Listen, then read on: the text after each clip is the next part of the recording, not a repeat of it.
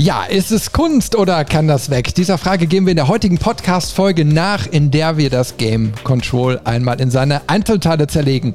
Das von Remedy Software 2019 veröffentlichte Action-Adventure fuhr insgesamt gute Kritiken für das Spiel und seine grafische Umsetzung ein.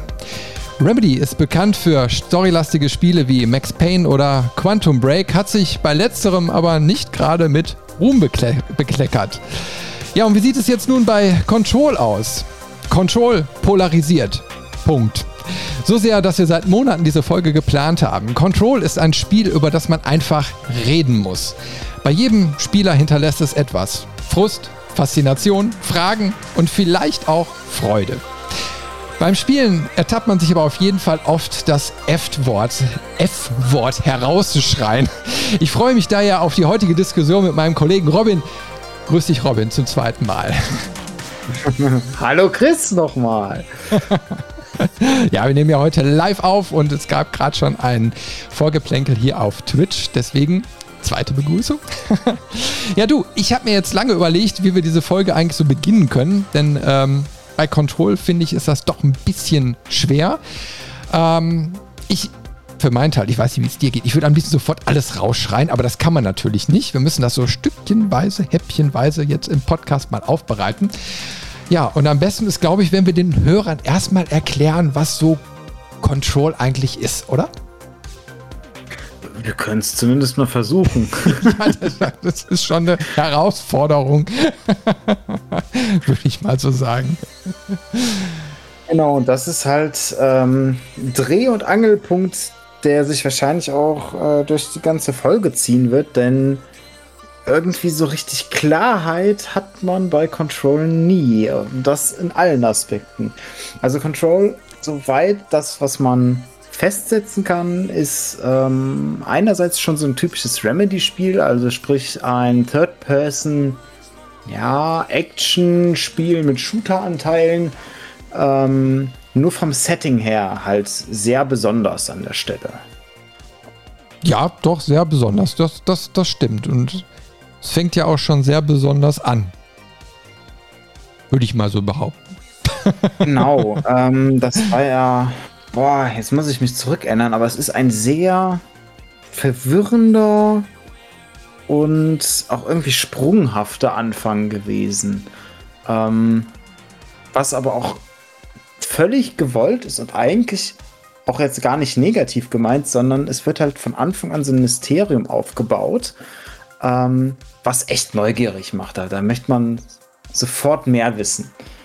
Ja, definitiv. Ich meine, die erste Einstellung ist nun mal, ähm, dass man äh, die Protagonistin, die man spielt, Jessie Faden, ähm, sieht, wie sie in der Eingangshalle von irgendeinem Gebäude steht na, ne? also sie ist quasi in das Gebäude reingegangen und man sieht im Hintergrund noch die Tür und vor der Tür laufen Menschen rum. Ganz normal.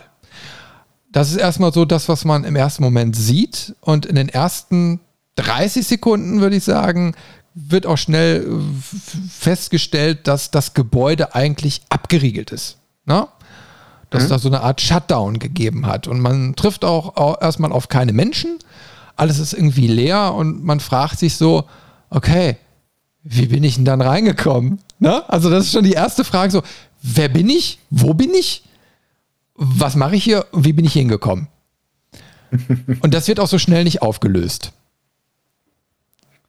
Genau, sondern das, was da echt passiert, ähm, von Anfang an, es werden immer mehr Fragen aufgestellt. Also du, du hast immer das Gefühl, oh, jetzt, jetzt kommt die nächste Zwischensequenz. Oder hier ist ähm, ein, ein Bericht zu bestimmten Ereignissen oder ein Memo, was erklärt, was hier vielleicht passiert ist.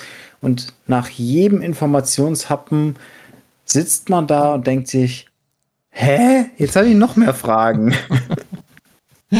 ja, ja, ja, ja. Das ist, es baut sich so, so äh, mehr und mehr auf und man denkt über die Zeit, hey, jetzt habe ich wieder mehr Infos und dann ähm, ja, wir werden gleich noch aufdröseln, wie sich das genau ausdrückt. Ne? Also wir haben kleine Audioschnipsel mal vorbereitet. In dem Spiel wird ja auch viel mit Audiobotschaften, Videobotschaften äh, gespielt. Ähm, mhm. Und da haben wir mal ein paar Beispiele gleich mal rausgesucht, äh, wo wir dann an speziellen Stellen die mal einblenden werden, um euch dann auch mitzunehmen, was der Spieler erlebt und warum, ich sag mal, dieses verwirrende Kopfkino da stattfindet. Na? Also es ist da schon sehr, sehr komisch, was da passiert. Also wie gesagt, die ersten fünf Minuten ähm, habe ich echt mega großes Fragezeichen gehabt und, und habe auch eine Erwartungshaltung aufgebaut, die dann auch in der Form nicht erfüllt wurde, weil ich das Spiel total falsch eingeschätzt habe. Heißt, du läufst rein, ähm, du gehst in die zweite Ebene und relativ schnell, äh, innerhalb der ersten ein, zwei Minuten, triffst du auf den ersten Protagonisten, den Hausmeister. Und der ist schon sehr, sehr scary, der Typ. Ne? Arti heißt er, äh, soweit ich weiß, und du weißt erstmal nichts über ihn, aber das Gebäude ist abgeriegelt, keine Menschenseele ist mehr da. Äh, aber dieser Hausmeister wischt den Boden und macht irgendwelche komischen Andeutungen, wo du einfach nur so denkst, äh, holt er jetzt die Axt raus, erschießt er dich von hinten, äh, aber das geht ja irgendwie nicht mit rechten Dingen zu. Und ja, so stolpert, stolpert man dann quasi ins Spielgeschehen.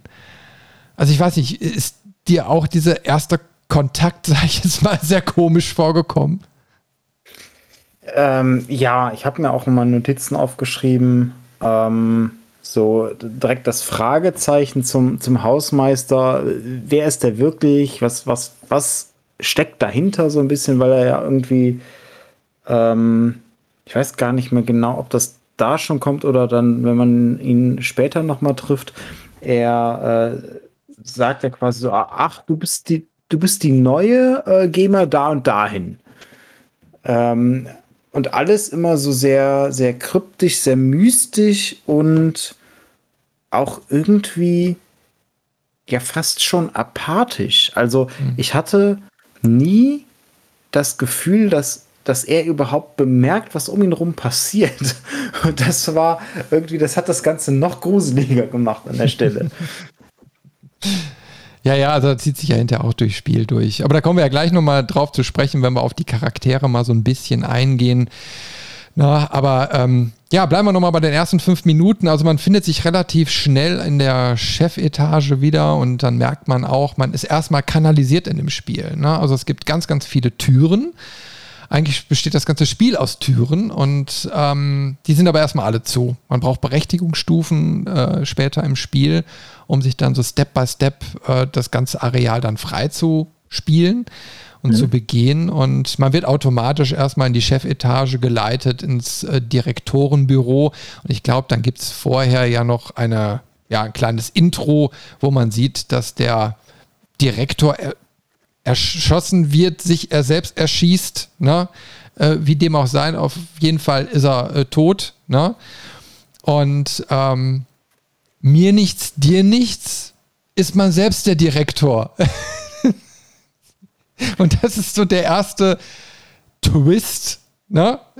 mit dem man einsteigt. Kann man das so sagen? Äh, genau, genau. Das ist dann bekommt man diese, diese Amtswaffe und äh, zack ist man der Chef von dem Ganzen, obwohl man gefühlt irgendwie nur zufällig in diesem Gebäude gelandet ist. Ja, und, und das unterstreicht ja nochmal diese ganze Verwirrtheit, die in den ersten Minuten so aufgebaut wird. Genau, und das ist halt am Anfang, finde ich, noch ein ziemlich gutes Stilmittel, ähm, weil du tausend Türen aufmachst, in alle Richtungen gucken kannst, aber noch überhaupt keine Orientierung hast. Du, du weißt ja noch nicht mal, ähm, wie du auch schon eben gesagt hast, wer du selber bist. Und das ist auch wieder was Interessantes. Ähm, in Control sind wir quasi nicht so richtig die Protagonistin, die wir steuern. Also das ist so, so ein bisschen die, durch die vierte Wand gebrochen. Ähm, sie redet mit sich selber und, und fängt auch irgendwie dabei Monologe an, die sich so anhören, als wenn sie mit uns, dem Spieler, spricht. und, also ne, man merkt schon daran, wie, wie ich gerade versuche zu beschreiben, was da passiert und es sich so wirr anhört, aber genauso fühlt man sich in den ersten Minuten. Ja, und es wird ja auch nur teilweise später auch aufgelöst. Also äh, ohne jetzt großartig was vorwegzunehmen, dieses Gefühl der, der Ratlosigkeit bleibt eigentlich das ganze Spiel über bestehen. Also es, dass du immer wieder so denkst, so, hä? also es ist irgendwie auch wirklich ein Stilmittel. Und ähm, ich freue mich auch gleich, wenn wir ein bisschen noch weiter in die Story dann so reingehen, weil äh, grundlegend finde ich diese Story ja eigentlich so genial und auf der anderen Seite hasse ich dieses Spiel mittlerweile. Also man merkt, da kochen Emotionen bei mir. Ähm, ja, aber wie gesagt, die ersten paar Minuten sind wirklich, ähm, das sind sehr verwirrend. Ne? Und, und äh, du und das, das, das habe ich schon am Anfang eben halt nicht verstanden. Normalerweise kommt irgendwie so ein, ein Twist relativ schnell, dass du dich an die Hand genommen fühlst äh, und, und dann dir so ein bisschen auch erklärt wird, wo du dich jetzt befindest, wer du bist und so weiter. So, und das geschieht eigentlich relativ spät im, im, im Spiel. Also ich habe irgendwie das Gefühl gehabt, dass die ersten Stunden eigentlich äh, dir überhaupt erstmal die Grundlagen erarbeitet hast. Ging dir das auch so? Ja, mir ging das genauso und ich fand das auch ganz witzig. Ähm, ich habe das Spiel nach dir angefangen und ähm, wir waren da auch im regen WhatsApp-Austausch. Äh, und ich glaube, du wusstest immer ganz genau, wo ich gerade war, weil ich dann irgendwie schrieb so, hä, was passiert denn? so, ja, spiel mal weiter. Und, und dann habe ich die nächste Emotion geschrieben, so, ja, da kommt noch was und macht es darauf. Also gefühlt anhand von meiner Gefühlslage wusstest du genau, wo ich im Spiel gerade bin. Ja, ja, ja, ja. Also äh, man kennt einfach die Triggerpunkte, die die da eingebaut haben. Ja, also das macht dann auch die ganze Sache, wenn jetzt, also du hast, das jetzt gehört eigentlich schon zum Fazit, aber das ist so, so, der Wiederspielwert leidet natürlich darunter. Also wenn man es überhaupt in Erwägung zieht, noch ein zweites Mal spielen zu wollen, äh, weil einfach die, ja, die Punkte hinterher klar sind, was das Spiel wo mit dir macht. Ja? Ne? Und das funktioniert, glaube ich, meines Erachtens auch nur einmal. Aber wie gesagt, da, da können wir vielleicht nachher nochmal ein bisschen drauf eingehen. Ich würde jetzt einfach mal so ein bisschen überleiten zur grundlegenden Story. Äh, weil wir wissen zwar, wie jetzt die ersten fünf Minuten äh, so gelaufen sind, ähm, aber es geht ja eben halt darum, grundlegend, wir sind ein weiblicher Charakter. Wir sind im Federal Bureau of Control, so nennt das Gebäude, also wie eine staatliche Behörde, so hört sich es erstmal an. Ähm, und ja, man ist eben halt plötzlich die Direktorin, wie auch immer, das klärt sich mehr oder weniger im Laufe des Spiels oder auch nicht. Naja, und ähm, man beginnt eben halt seinen Streifzug, äh, weil eben halt was in dem Gebäude passiert ist. Es ist abgeriegelt, es hat quasi eine Überschwemmung gegeben von ja, vom Zischen, und da können wir gleich auch nochmal drüber reden. Ich finde diesen, diesen Begriff Zischen oder Zischer, also diese Person, um die es sich geht, einfach grottig. Naja, es, es sind einfach ehemalige Angestellte, die von einem extradimensionalen Wesen oder einer Macht auf einmal übernommen wurden, äh, wild in der Gegend rumhängen und irgendwelche zusammenhanglose Sätze vor sich hin stammeln, kann man so sagen. Na, ne? also jeden Raum, den man irgendwie betritt, der hat dieses Echo von diesem, von diesem Stimmengewirr, was überall ist. Es ist tierisch nervig. Können wir gleich auch nochmal drüber reden. Ähm, naja, die hängen da rum und äh, hinterher werden aus passiven Gegnern dann auch aktive, weil die dich dann auch angreifen. Naja, und es kristallisiert sich raus, dass du jetzt diese Bedrohung bekämpfen musst. Das ist jetzt erstmal der grundlegende Plot, oder? Mm, Oberflächlich ja, aber, und, und das ist halt auch dieses Besondere an Control, ähm, weil du nicht den Charakter, den du steuerst, spielst äh, im Spiel selber, weil der Hauptcharakter Jesse, sie hat eine ganz eigene Motivation, die du als Spieler auch erst nach und nach von ihr erfährst. Also viele verdeckte Karten quasi, Mhm. Ähm, und du, du musst ähm, von Anfang an quasi eine Runde Poker spielen und hast aber deine eigene Hand noch nicht mal aufgedeckt. Mhm. Und das macht es im ersten Moment interessant, schürt aber die Erwartung auch, ähm, was da kommt. Und ähm, das ist halt etwas, was auch tierisch nach hinten losgehen kann. Drücken wir es mal so aus. Ähm, ich weiß auch gar nicht, wie gut ich das.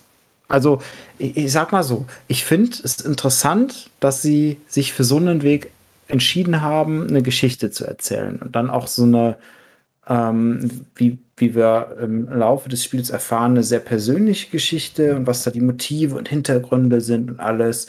Ähm, und das aus einer so passiven, fast schon objektiven Perspektive eigentlich, wo sie es meiner Meinung nach auch nicht schaffen, dass ich groß Empathie für diesen Charakter entwickle, weil ich immer wieder mh, hm, vom Spiel aufgezeigt bekomme, dass es zwischen mir und Jesse eine ganz klare Trennung gibt. Mhm.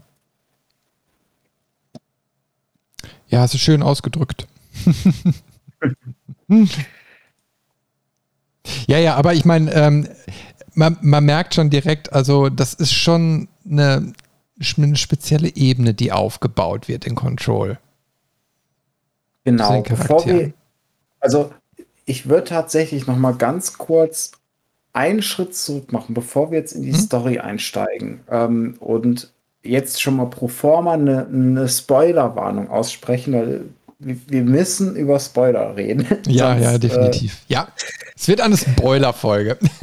genau, genau, es ist eine Spoiler-Folge, aber bevor wir quasi zur Story kommen, möchte ich noch mal auf das Wesentliche, und zwar das Äußere, zu sprechen kommen, weil meine Güte, präsentiert sich das Spiel mit einer Bildgewalt und ist die cool. Ja.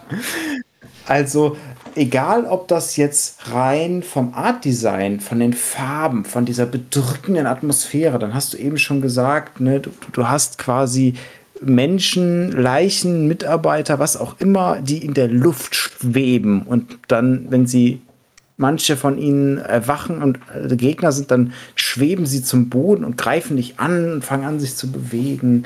Ähm, sei es die Farbgebung, also auch, du hast eben schon vom, vom Zischen gesprochen. Das Zischen hat in dem Spiel eine ganz klare Farbe und zwar rot. Das heißt, ja. wenn du einen roten Bereich siehst, weißt du, okay, hier gibt es dieses Zischen, hier gibt es diese in Anführungszeichen Verseuchung. Und das Spiel arbeitet unheimlich stark damit. Und das ist wirklich mhm. auch ein Punkt, wo ich sage, der gefiel mir extrem gut an dem Spiel. Ja, hinzu kommt ja noch nicht nur, dass du eine Farbe hast, sondern der ganze Aufbau na, ich meine, mhm. ähm, ich habe mich relativ schnell, also ich habe so ein exploratives Gefühl entwickelt beim Spielen. Na, also dieses Gebäude lädt zur Erkundung ein und ich hatte auch so ein Gefühl wie damals bei Half-Life 1, ne? also in, dieser, in diesem riesigen Forschungskomplex, wo du immer wieder was Neues siehst. Und das bringt ja diese grundlegende, dieser Plot von dem Haus mit sich. Also das Haus kriegt auch hinterher Namen, also das, das älteste Haus. Und das kann seine Form wandeln und seine Struktur mhm. und seine Aufteilung. Also das ganze Gebäude ist von vorne bis hinten dynamisch, obwohl du natürlich jetzt, du hast deine festen Ebenen, sonst könntest du es ja gar nicht spielen. Du hast auch Maps und so, aber du hast immer wieder Bereiche, die nicht kartografiert sind oder die sich im Laufe des Spiels wandeln, ähm, äh, die wo du auch Geheimnisse aufdecken kannst. Also du spielst es durch und du hast aber immer noch nicht alles von dem Gebäude entdeckt. Ne? Und es überrascht dich an jeder Ecke und Kante. Und es, es ist so, also das Gebäude allein schon ist so feste mit der Story und mit dem Hintergrund und mit allem verwoben, ähm, dass das eigentlich schon, das hat mich immer getriggert. Ich fand's geil. Ne? Mhm. Also dieses Gebäude zieht einen in den Bann. Man möchte alles erkunden. Dieser, es ist alles so betonlastig, es ist riesig, es ist, naja, ähm, spiegelt auch mehrere Zeitepochen immer mal wieder. Na, also man findet sich dann auch so quasi mal in der Gegenwart wieder, mal ein bisschen in der Vergangenheit. Ne? Also damit wird auch gespielt. Und diese schier unendliche Größe von allem, äh, die ist, äh, die nimmt einen echt mit. Also da, da stand ich echt unterm Eindruck. Und sie haben es auch geschafft, genau durch dieses Szenario und durch dieses Übernatürliche, was in dem Spiel herrscht, dass du, obwohl du die ganze Zeit in diesem Bürogebäude bist und es wirklich zu 90 Prozent immer irgendwelche äh, Büroräume, äh, Betonhallen, also immer dieses eigentlich gleiche ähm, Szenario, dieses gleiche Grundset ist, durch die Farben, durch diese übernatürlichen Elemente, auch durch die Veränderung des Hauses selber, ähm, dass es irgendwie immer genug Abwechslung gibt. Mhm. Ähm, also ich habe erst in den späten Stunden so eine Ermüdung ähm, von den Umgebungen gemerkt, aber das hat auch einen anderen Grund tatsächlich. Mhm. Ja, ja. Ich glaube, da kommen wir auch später nochmal drauf zu sprechen, weil das ähm, tatsächlich dann so ein, so ein Gameplay äh, Sachen sind, die einem irgendwie die Spielwelt dann kaputt machen an der Stelle. Mhm. Aber vor allem dieser erste Eindruck, der ist phänomenal und ähm, ich bin auch wieder froh, dass dieses Spiel ein Spiel ist, was einen Fotomodus hat. Ja, den habe ich ehrlich gesagt nicht benutzt, aber ja, ich, ich, ich bin auch nicht so der der Fan von. Aber ähm, du hast wirklich eine grafische Vielfalt. Und ich meine, gerade so diese Kombination aus, du hast diese rote Farbe für die Gefahr, für, für das, wogegen du kämpfst, ne? was Signalfarbe ist. Auf der anderen Seite hast du den kühlen Beton, aus dem das ganze Gebäude besteht. Dann hast du aber auch wieder sowas wie Holzelemente oder doch so gemütliche Ecken. Ne? Wird zumindest versucht, dann immer mal wieder so kleine Oasen aufzubauen.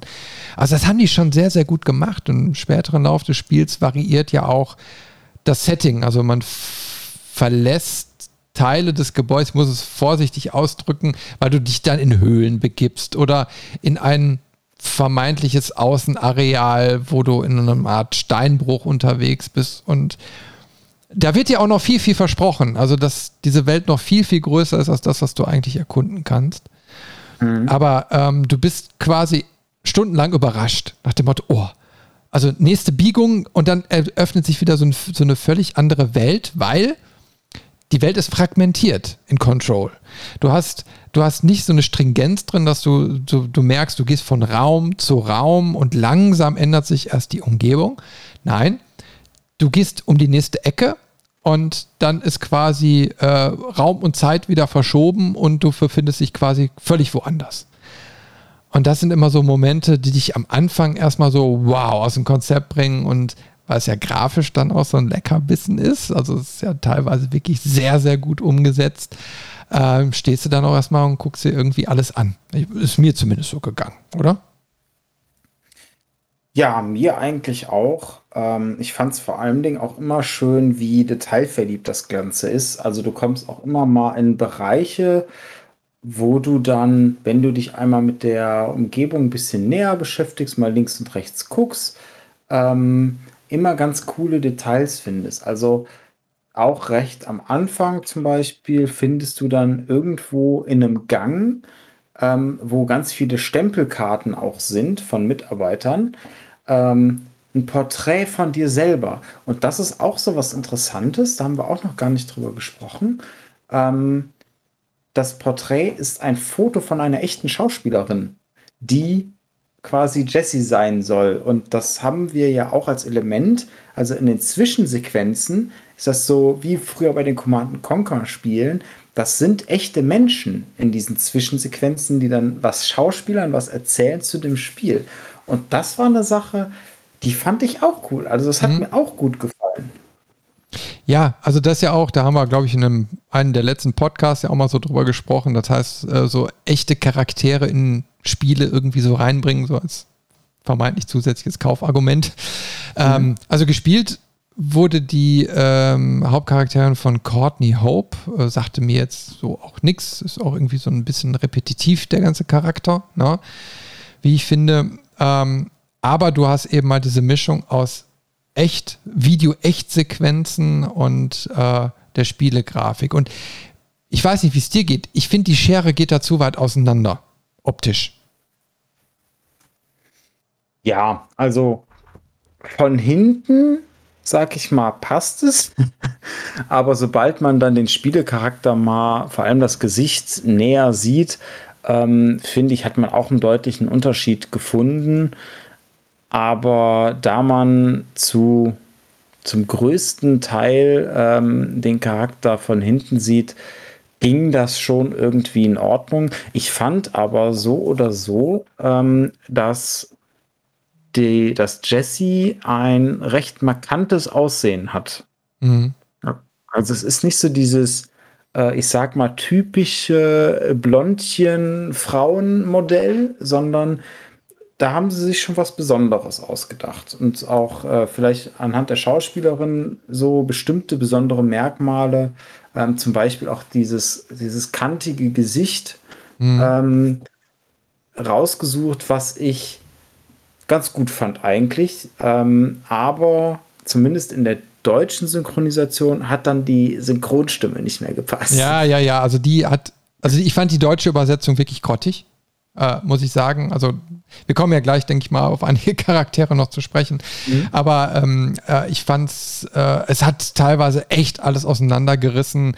Ähm, man hat das Gefühl gehabt, dass die Vertonung wirklich in Einzelsessions irgendwie stattgefunden hat, ohne dass der andere wusste, was die andere Person in dem Moment sagt. Also dass es einfach so wild zusammengewürfelt war, äh, weil die Übergänge irgendwie nicht passten, die Stimmung, die Emotionen irgendwie auch nicht passten. Mhm. Allerdings, und das hat mich dann auch die ganze Zeit verwirrt, äh, die Animation der Personen in den Zwischensequenzen oder so, die passen aber wiederum zu der Synchronstimme. Also es ist nicht grundlegend falsch. Ich glaube einfach, dass es vielleicht vom Spiel teilweise sogar oder von den Designern so gewollt ist, dass da äh, ja ein unscharfes Bild aufgebaut wird. Anders kann ich es, glaube ich, gerade nicht ausdrücken.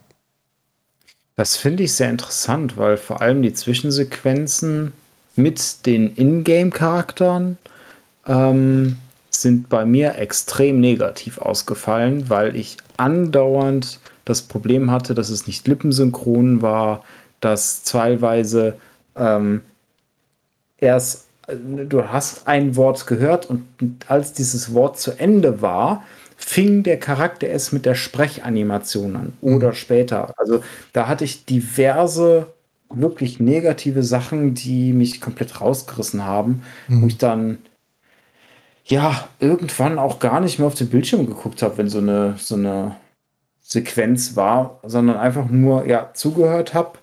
Ähm, aber das, was dann da auf dem Bildschirm passierte, mich auch bei weitem nicht vom Hocker riss, sondern eher äh, das Ganze noch abwertete. Mhm.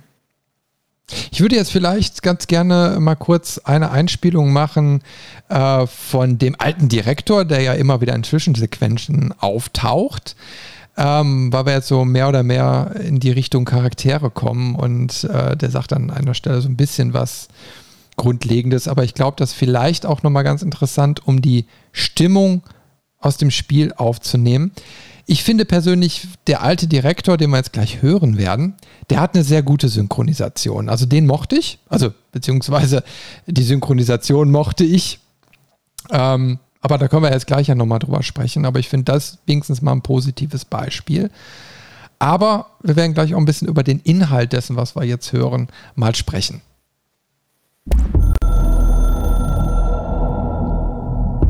Ein Direktor braucht ein Team mein Management-Team. Sie kennen die Geheimnisse der Behörde so gut wie ich. Manche sogar besser. Sie haben sich bewährt. Darling, Tomasi, Salvador, Marshall. Marshall besonders, meine Einsatzleiterin. Sie versteht mich. Meist, dass ich mich ungern auf andere verlasse. Man sollte nur sich selbst enttäuschen. Also folgte ich meinen eigenen Befehlen. Northmore hasste mich dafür. Aber Dinge ändern sich, wenn man Direktor wird. Man erkennt den Schrecken in der dunklen Leere, gefüllt mit kreischender Furcht, die wir zu kontrollieren vorgeben. Sand rinnt durch meine Finger. Die Rosen im Garten, als ich noch Familie hatte. Alle tot. Hitze entweicht meinem Körper. Meine Gedanken sind zerstreut. Das Universum expandiert immer weiter. Ich schaffe das nicht alleine. Wenn ich das vergesse, geht etwas schief. Und mein Team muss die Scherben aufräumen. Schadenskontrolle. Mich rausholen. Ach, ich habe gerade wieder so ein bisschen Gänsehaut gekriegt, weil ich das doch sehr atmosphärisch finde. Aber ähm, ich weiß nicht, wie es dir bei dieser äh, Sequenz jetzt so geht. Also wie gesagt, wir haben den Zachariah Trench gehört, den äh, Direktor, der quasi am Anfang äh, ums Leben gekommen ist. Und äh, das war die Anspielung auf Protagonisten, die im Spiel auftauchen, aber auch gleichzeitig eine gewisse Verwirrtheit. Also hier wird irgendwas erzählt, was ja man eigentlich erstmal so nicht einordnen kann, was er auch genau meint, was irgendwie auch ein bisschen zum aus dem Kontext gerissen ist zu dem, wo man gerade spieletechnisch ist, sondern da wird eben also eine Gesamtsituation, ein Gedankenweg schon fast ja im Romanstil erzählt, äh, was sehr atmosphärisch ist, sich aber nicht weiterbringt, finde ich. Und äh, man merkt nur, er ist ein einsamer Mann. Das, das kann man auf jeden Fall äh, da rausnehmen und ich glaube, eigentlich alle, auf die man trifft, müssen einsame Menschen sein, weil sie eigentlich ihre ganze Zeit nur in diesem Büro auf Control verbringen, oder? Mm, ich würde eher, also bei dem Direktor, bei dem Trench würde ich dir zustimmen, bei den anderen Charakteren nicht. Das wirkt auf mich eher so, als wenn die alle ähm, halt wie so eine, so eine Familie sind innerhalb der Behörde. Also klar, nach außen haben sie mit keinem Kontakt irgendwie, ähm, aber so innerhalb gibt es dann doch viele Leute, die irgendwie miteinander interagieren oder ähm, auch dann storytechnisch, wenn du den einen Charakter triffst, dann sagt er, ah ja, geh mal zu dem und dem und irgendwie kennen die sich schon alle untereinander und haben auch eine Meinung zueinander. Ähm, Deswegen der Einzige, der da wirklich so einsam auf seinem Trönchen sitzt, ist dann der Direktor. Ähm, und das ist aber auch irgendwie ein cooles Stilmittel, was ja auch im Laufe des Spiels immer mehr erklärt wird. Also er, er lässt auch immer mal dann äh, persönliche Geschichten ähm, durchblicken und Einblicke so ein bisschen äh, dahin geben, was es denn heißt, ein Direktor beziehungsweise der Direktor zu sein. Ähm, was ich rückblickend betrachtet halt auch interessant finde, weil es immer so ein bisschen ähm, quasi das ist, was Jessie begreifen muss, weil sie ja die, als neue Direktorin genau in diese Position, genau an diese Stelle muss und ähm, sie dadurch auch schon mal so ein bisschen ich sag mal, eingearbeitet in Anführungszeichen wird. Und das ist halt irgendwie auch was, was zu diesem verwirrenden Spiel passt. Du wirst von deinem toten Vorgänger eingearbeitet.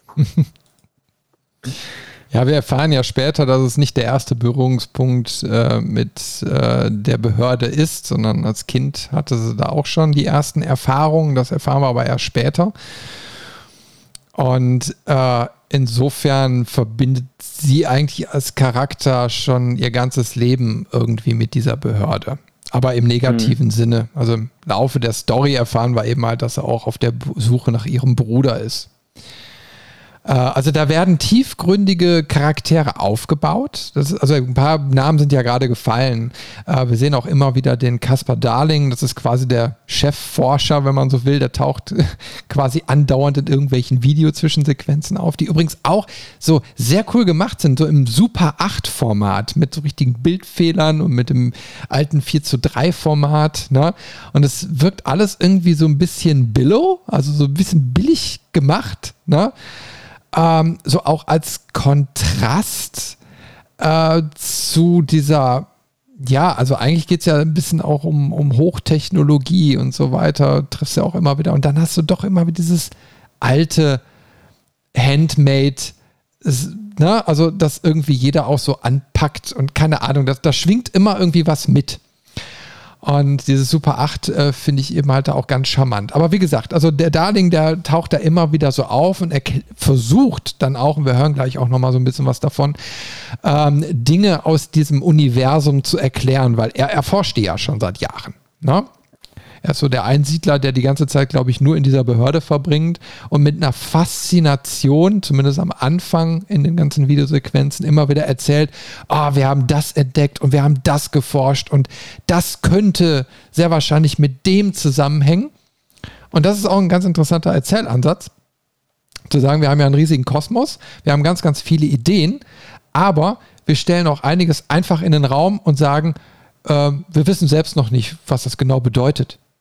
Also das gehört dann quasi zum Spiel, zum, zum, ne, zu den ganzen Details, dass gewisse Details einfach gar nicht weiter ausgearbeitet sind, weil sie im, noch im verborgenen Forschungsbereich liegen. Auch interessant. Ja, also er ist auch sehr charismatisch für so einen Wissenschaftler.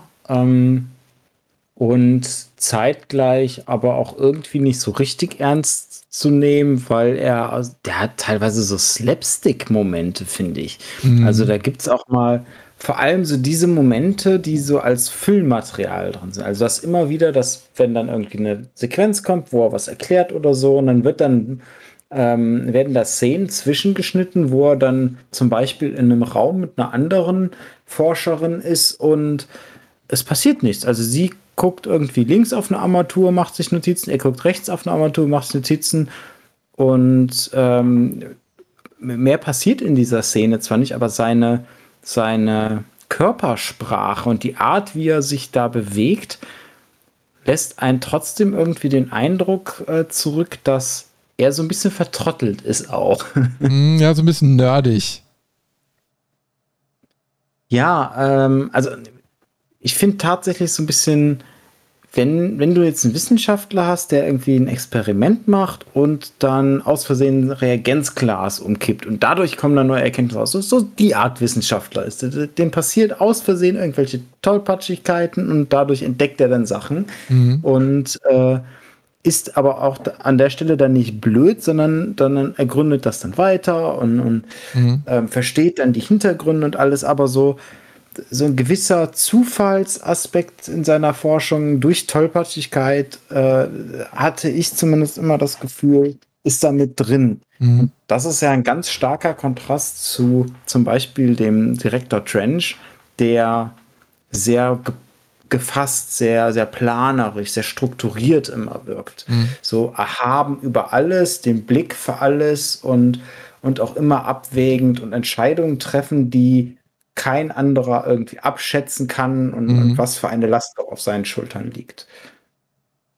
Ja, obwohl der Darling äh, auch später eine Wandlung durchmacht, äh, von diesem charismatischen doch zu, äh, ja, ähm, melancholisch abgeklärt, äh, ja, also ganz, ganz komisch. Also es kehrt sich auch ins Gegenteil so ein bisschen bei ihm um.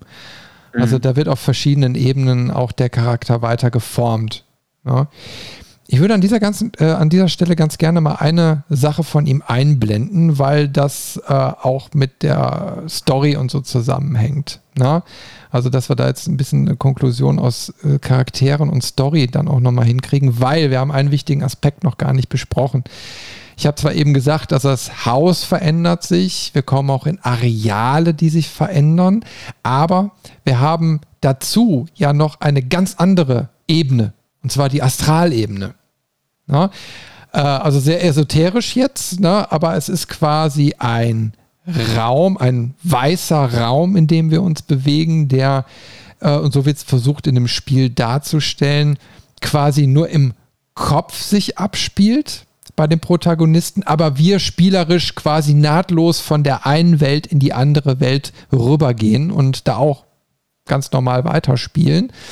Ähm, aber an der Stelle versucht das Spiel, ähm, ja, ich sag mal, ist ein leichter Bruch im Endeffekt da zwischen dem, was dir erklärt wird und so, wie du spielst. Na? Also, wie gesagt, äh, du gehst nahtlos in diese Astralebene über. Es ist einfach quasi, als ob jetzt quasi die Spielwelt aufgebrochen ist. Du guckst in gleißendes Licht, du gehst rein und bist auf einmal in diesem fremdartigen Raum. Ähm, da drin gibt es aber auch noch Teleportationsmöglichkeiten. Da kommen wir gleich auch nochmal, denke ich mal, intensiver drauf zu sprechen. Aber das ist so ein, so ein Kernelement äh, der ganzen Story auch. Äh, es dreht sich alles um diese Astralebene. Und die Charaktere sind eben halt auch mit dieser Ebene verwoben. Die ganzen Forschungen gehen darum, das älteste Haus baut quasi auf dieser Ebene auf. Also alles ist genau damit verbunden. Und dann passiert nämlich eine Stelle, da wird dir versucht, diese Astralebene, äh, dass, dass der äh, dir versucht, die zu erklären. Und das macht das Spiel sehr, sehr krude. Und das würde ich mal ganz kurz gerne einblenden, dass wir darüber mal kurz sprechen.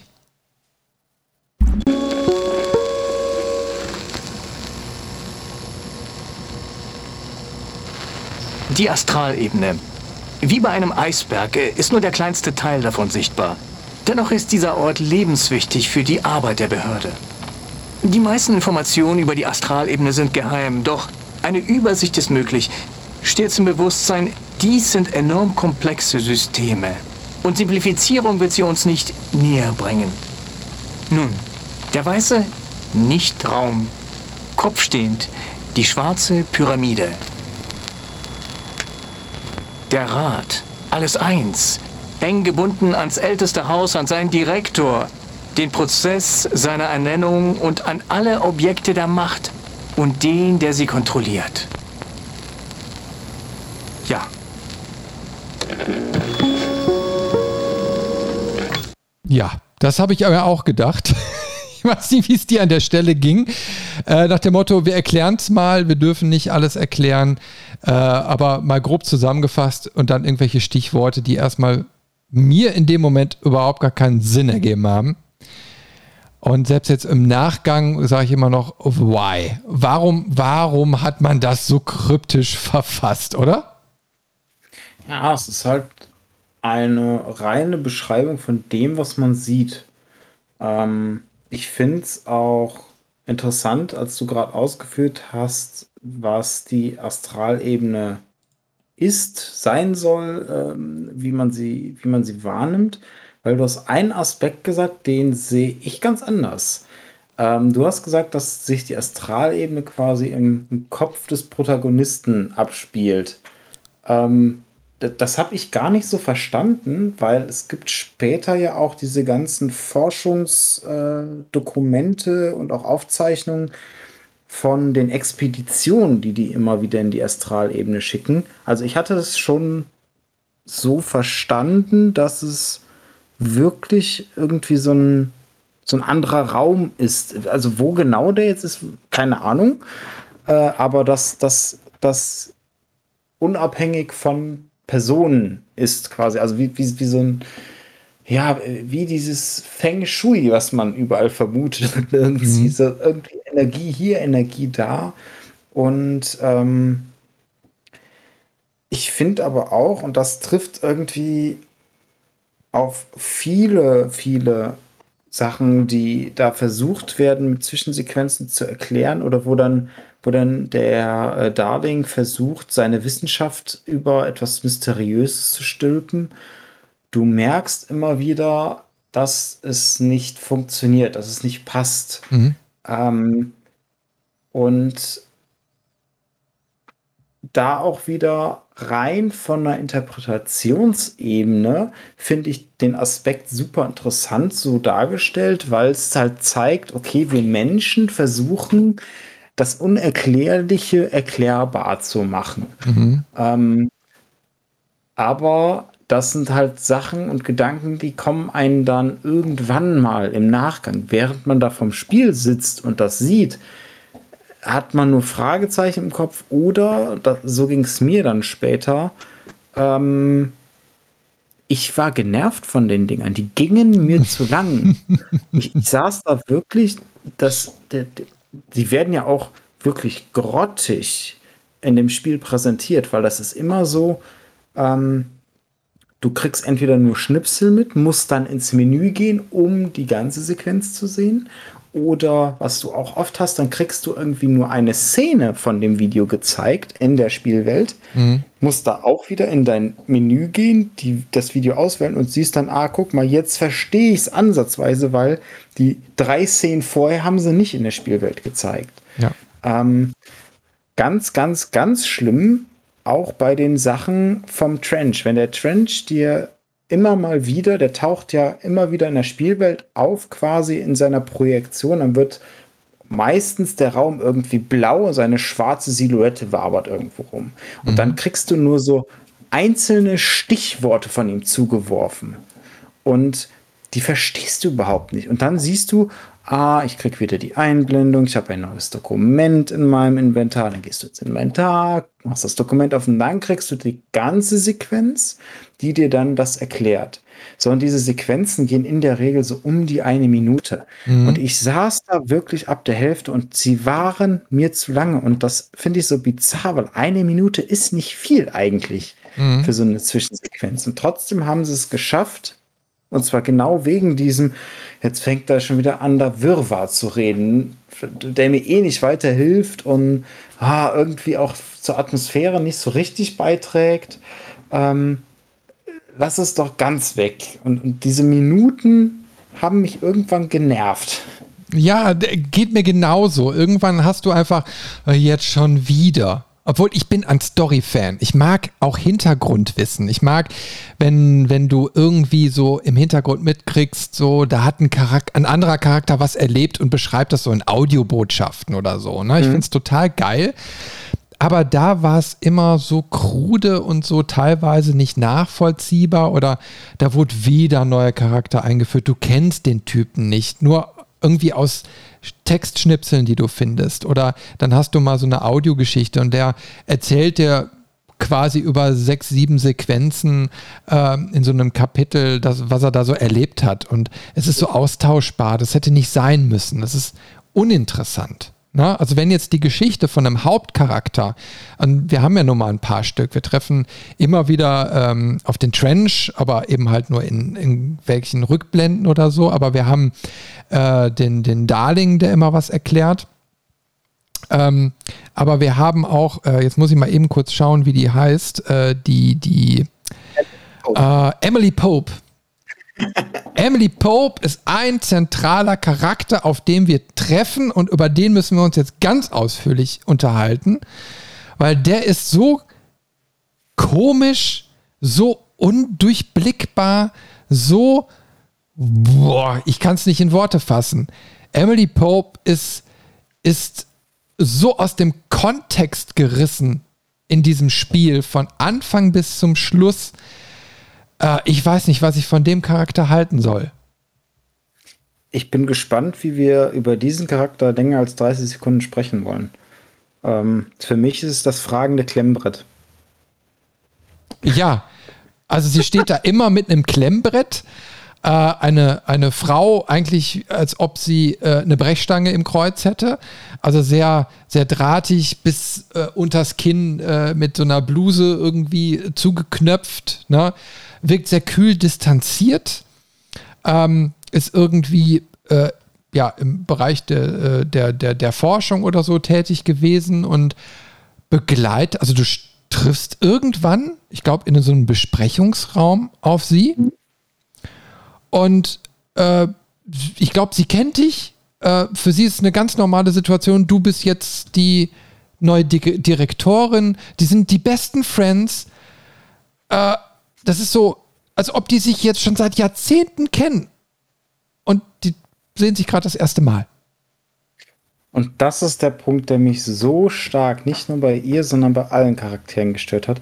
Die nehmen das alles hin und niemand hinterfragt da mal irgendwas. Die treffen sich das allererste Mal, die stellen sich mit Namen vor und zwei Sätze später ist das, wie du gerade sagst, als wenn die sich schon Jahre kennen und ah, dann, dann fängt Jessie ja auch an, weil du kennst Jessies Geschichte ja auch nicht. Sie hält sie ja sogar vor dir als Spieler geheim und dann so, ha, kann ich ihr jetzt vertrauen? Ja, so ein bisschen schon. Und dann fängt sie an, so, ja, also irgendwie, ich, ich suche jemanden. Und dann so, oh, das muss jetzt aber reichen. Also das sagt Jessie zu sich selber. Und, und mhm. wir als Spieler sind ja genauso unwissend wie, wie Emily an, an der Stelle. Und den einzigen Sinn und Zweck, den Emily Pope aus meiner Sicht in diesem Spiel hat, ist, uns zu den anderen zu schicken. Mhm. Ja, mal in die Abteilung so und so, da triffst du den und den. Geh mal in die Abteilung so und so, da triffst du den und den. Mhm. Aber sie selber hat überhaupt nichts Interessantes zu erzählen, sondern es ist wirklich immer nur so ein, so ein, so ein Wegpunkt, so, so, so ein Schild an der Kreuzung. Ja, sie ist so ein, so ein personifizierter Hub, zu dem du immer wieder zurückkehrst, um die nächsten Schritte irgendwie einzuleiten, mhm. die aber eine total hohle Phrase irgendwie ist. Diesen Gefäß. Sie ist einfach, und sie ist so leer. Also alle anderen Charaktere, über die wird eine Geschichte erzählt. Da mhm. wird versucht, das Ganze irgendwie mit Leben zu füllen. Und Emily Pope ist die ganze Zeit einfach nur dieser kühle Fremdkörper. Ähm, ja, und, und es, es, hätte so interessant sein können, weil es gibt einen einzigen Satz, ganz, oder eine Situation ganz am Anfang, wenn man sie trifft, dass sie ähm, irgendwie das so interessant findet und oh, als Direktorin und sie würde uns ja eigentlich gerne mal testen. So, und, und dann führt Jessie als Reaktion direkt einen inneren Dialog so, ah, ich weiß nicht, ob ich das machen soll, sie könnte dich ja entdecken. Und zu dem Zeitpunkt mhm. denken wir, dass dich noch uns Spieler meint. Ähm, aber das ist so ein Gedankenexperiment, was mir jetzt auf, auf Vorbereitung auf unserer Folge wieder im Nachgang, ich habe genau diesen Dialog nämlich runtergeschrieben in meinen Notizen.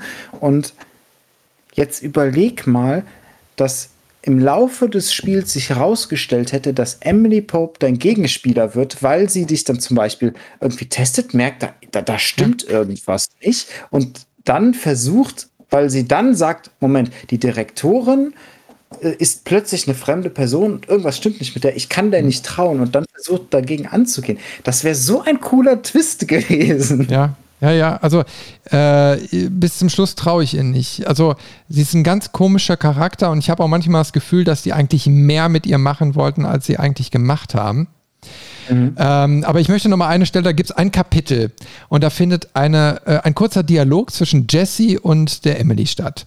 Mhm. Ähm, und du bist quasi, wie es so häufig passiert, du kommst an einen Ort, wo vorher noch niemand war.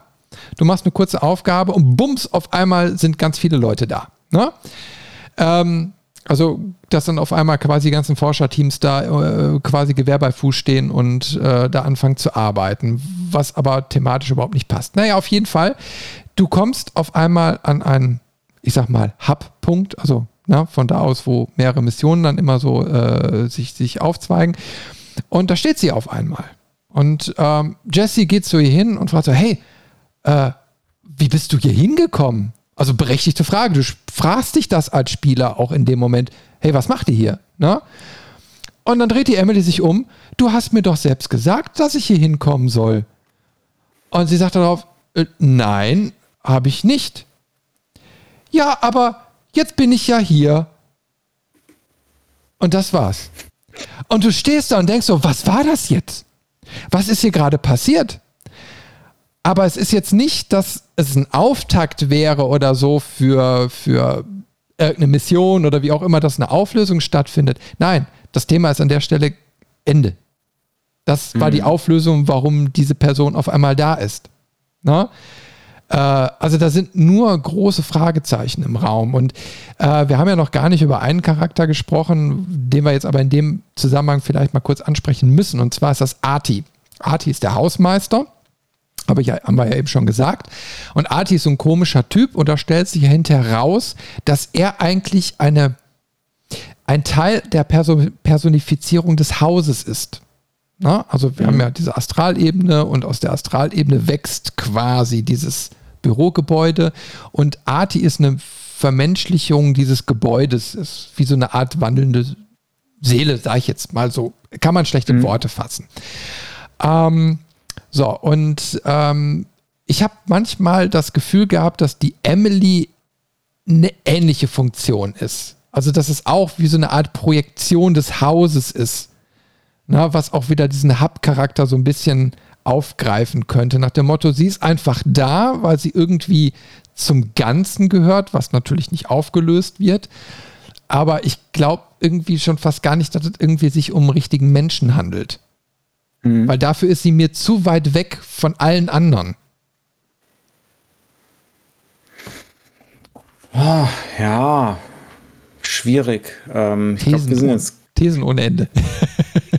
genau, ich glaube, wir sind jetzt bei, bei äh, der Emily tatsächlich an einem Punkt, wo wir als Fans oder als Spieler ähm, mehr in diesen Charakter hier rein interpretieren, als es am als sie ihr zusteht tatsächlich. Ich kann mir wirklich vorstellen, dass sie die anderen Charaktere wirklich in der Story so, ah, dann haben wir irgendwie ähm, ne, ne, den Bereich, wo, äh, ich weiß gar nicht mehr genau, wie er, wie er hieß, Lennington oder so ähnlich, ähm, ne, da, da sind dann die ganzen Objekte der Macht und so und der überwacht das und dann ist der so und so ein, äh, vom Charakterzug oder es gibt ja auch diese, diesen, äh, die, diese Wache, mit der man ähm, immer mal wieder spricht, die ähm, auch später eine Nebenquest gibt und so. Die haben alle mehr Charakter und ich, ich habe wirklich die Vermutung, dass am Ende man so die ganzen Einzelteile hatte und dann hat man sich überlegt, okay, aber wir brauchen ja irgendwie den Hinweis, dass wir jetzt zu dem gehen müssen. Ja, lass uns mal irgendwie so einen Verwaltungschef oder diese, ähm, die, die, äh, de, de, ähm, die na, Führungskraft der, der Forschung. Ähm, aber hat auch mit der Forschung nichts zu tun. Sie ist mehr so eine, so eine Verwaltungsdame mhm. irgendwie von der Funktion her. Ne? Und, und das ist tatsächlich aus meiner Sicht vielleicht eher so ein, so ein reines Gameplay-Element, um dich zu einem anderen Punkt zu führen. Mhm. Ja, du hast einfach diese Hub-Komponente drin. Ne? Aber es genau. verwirrt den Spieler doch immer wieder, weil du äh, du bist ja so personenbezogen in dem Spiel auch. Und, und mhm. du glaubst erstmal, du musst dich ja um einen richtigen Charakter handeln und der muss auch eine Tiefe entwickeln, wie die anderen, die du kennenlernst. Mhm. Und das tut es bei ihr eben halt nicht. Und das ist so ein klarer Bruch in dem Spiel und der verwirrt. Aber das, du hast ja auch immer wieder das Gefühl, dass das Spiel versucht, dich permanent zu verwirren. Du sollst es gar nicht entheddern. Mhm. Eine Sache, ähm, ich habe nochmal nachgeguckt, parallel jetzt der Charakter, den ich meine, das, der heißt Längsten. Ähm, das ist auch nochmal, finde ich, ein interessanter Charakter und das gar nicht so sehr wegen seinem Charakter an sich.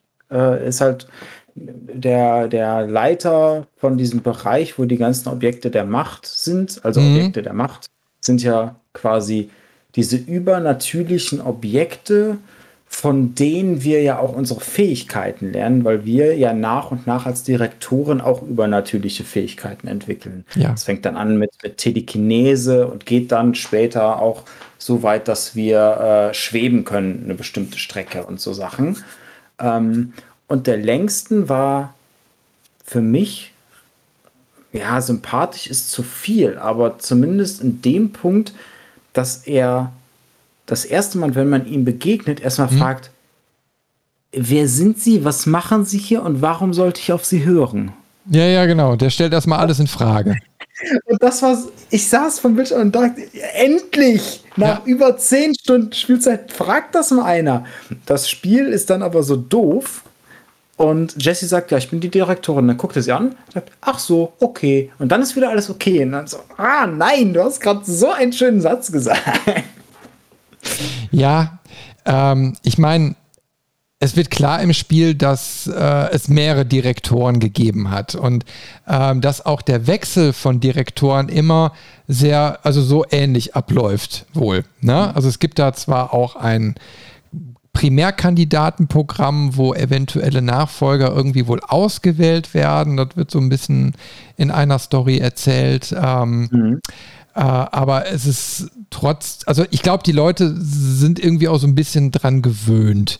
Na, ne? aber, aber trotzdem, es kein normaler Mensch würde so reagieren, selbst wenn der Chef andauernd wechselt, dann würde es immer noch fragen, ach, Sie sind der neue Chef, wo kommen Sie denn her? Ja? Ähm, und da ist es einfach immer so als selbstverständlich wird angesehen. Ja. Mhm. Aber du, ich möchte nur mal eben, weil du eben schon einen wichtigen Faktor gebracht hast. Also einmal die Fähigkeiten, die wir entwickeln und ähm, auch die Objekte der Macht. Ähm, und da spielen jetzt zwei Sachen nämlich auch noch eine Rolle. Und zwar, wir haben einen zusätzlichen Ort, den wir immer wieder besuchen. Ist auch so eine, ein Story-Hub-Punkt, sagen wir mal so. Und zwar das Ocean View Motel. Das ist so ein Ort, den bereisen wir quasi an bestimmten Stellen des Spiels wie ein Teleporter. Ne? Also du, du führst eine Aktion aus, du musst an so einem Hebel ein paar Mal ziehen und bums, äh, bist du auf einmal in diesem Ocean View Motel und musst da eine kurze, sehr einfache Aufgabe erledigen, die sich dir sehr schnell erschließt. Und äh, dann kannst du wieder eine Tür betreten und kommst dann in ein neues Areal. Und ähm, jetzt kommt folgende Komponente ähm, dazu. Und zwar 2006 gab es eine Miniserie, die habe ich verschlungen, die nannte sich Das verschwundene Zimmer. Das waren, glaube ich, ein Sechsteiler aus den USA. War wohl, glaube ich, auch mal irgendwie länger geplant, aber es war eigentlich eine Kurzgeschichte und die wurde verfilmt, aber dann hinterher nicht weitergesponnen. Also die fängt irgendwo an, erzählt eine Geschichte, hört irgendwo auf, aber ein paar Sachen waren ungeklärt. Egal. Also der Hauptdreh- und Angelpunkt war ein Motel. Ähnlich das, was, wie wir es äh, im Ocean View Motel äh, auch kennenlernen. So, und beim verschwundenen Zimmer war das Zimmer, das man da betreten hat in, in diesem, diesem Film, ähm, da waren kleine Objekte drin, die alle eine gewisse Fähigkeit hatten. Und diese Objekte wurden quasi von Leuten geklaut und für irgendwelche Zwecke eingebunden. Ne? So. Und da sind wir wieder bei, bei den Objekten der Macht. Also ich habe sofort, wo ich dieses Hotel gesehen habe und dieses, diese auch diese äh, Formulierung der Objekte der Macht, also irgendwelche Objekte, die Fähigkeiten verleihen oder auch haben. Und das wird ja auch im Spiel oft visualisiert. Ich war sofort in dieser Miniserie von damals. Na? Äh, das war ein eins zu eins kopierter Plot, den die da irgendwie so meines Erachtens eingefügt haben, den ich aber auch cool fand. Ähm, also selbst die Waffe, die man hat, und das, da müssen wir gleich auch nochmal drüber sprechen, also Spielmechanik und, und Waffeneinführung äh, der, der Fähigkeiten und so weiter. Also selbst die Dienstwaffe ist ein Objekt dieser, dieser, der Macht ähm, in verschiedenen Ausprägungen. Und ich würde dazu auch noch mal ganz gerne eine Audio abspielen, äh, wie uns unsere Dienstwaffe erklärt wird. Finde ich fantastisch. Sollen wir mal kurz reinhören? Ja, gerne. Äh, jetzt muss ich es finden. Australien. Scheiße, ich habe ich hab das Objekt der Macht nicht hier drauf kopiert. Ähm, egal, dann äh, überspringen wir das und dann hören wir uns dafür das Ocean View Motel an, was äh, der Direktor zu diesem Motel sagt. Auch interessant.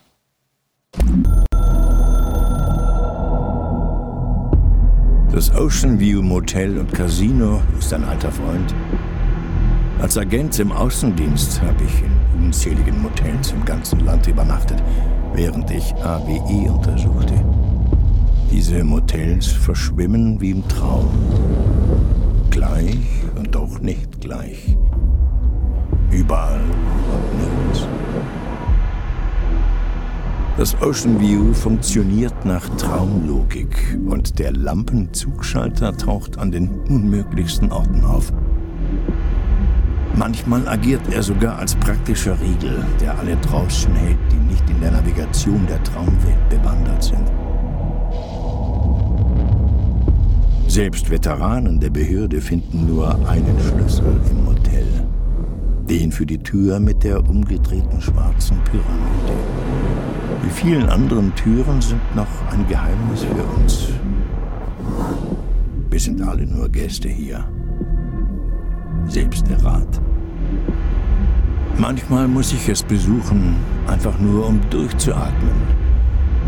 Es ist viel besser als das dumpfe, sterile Apartment, in dem ich allein meine Nächte verbringe.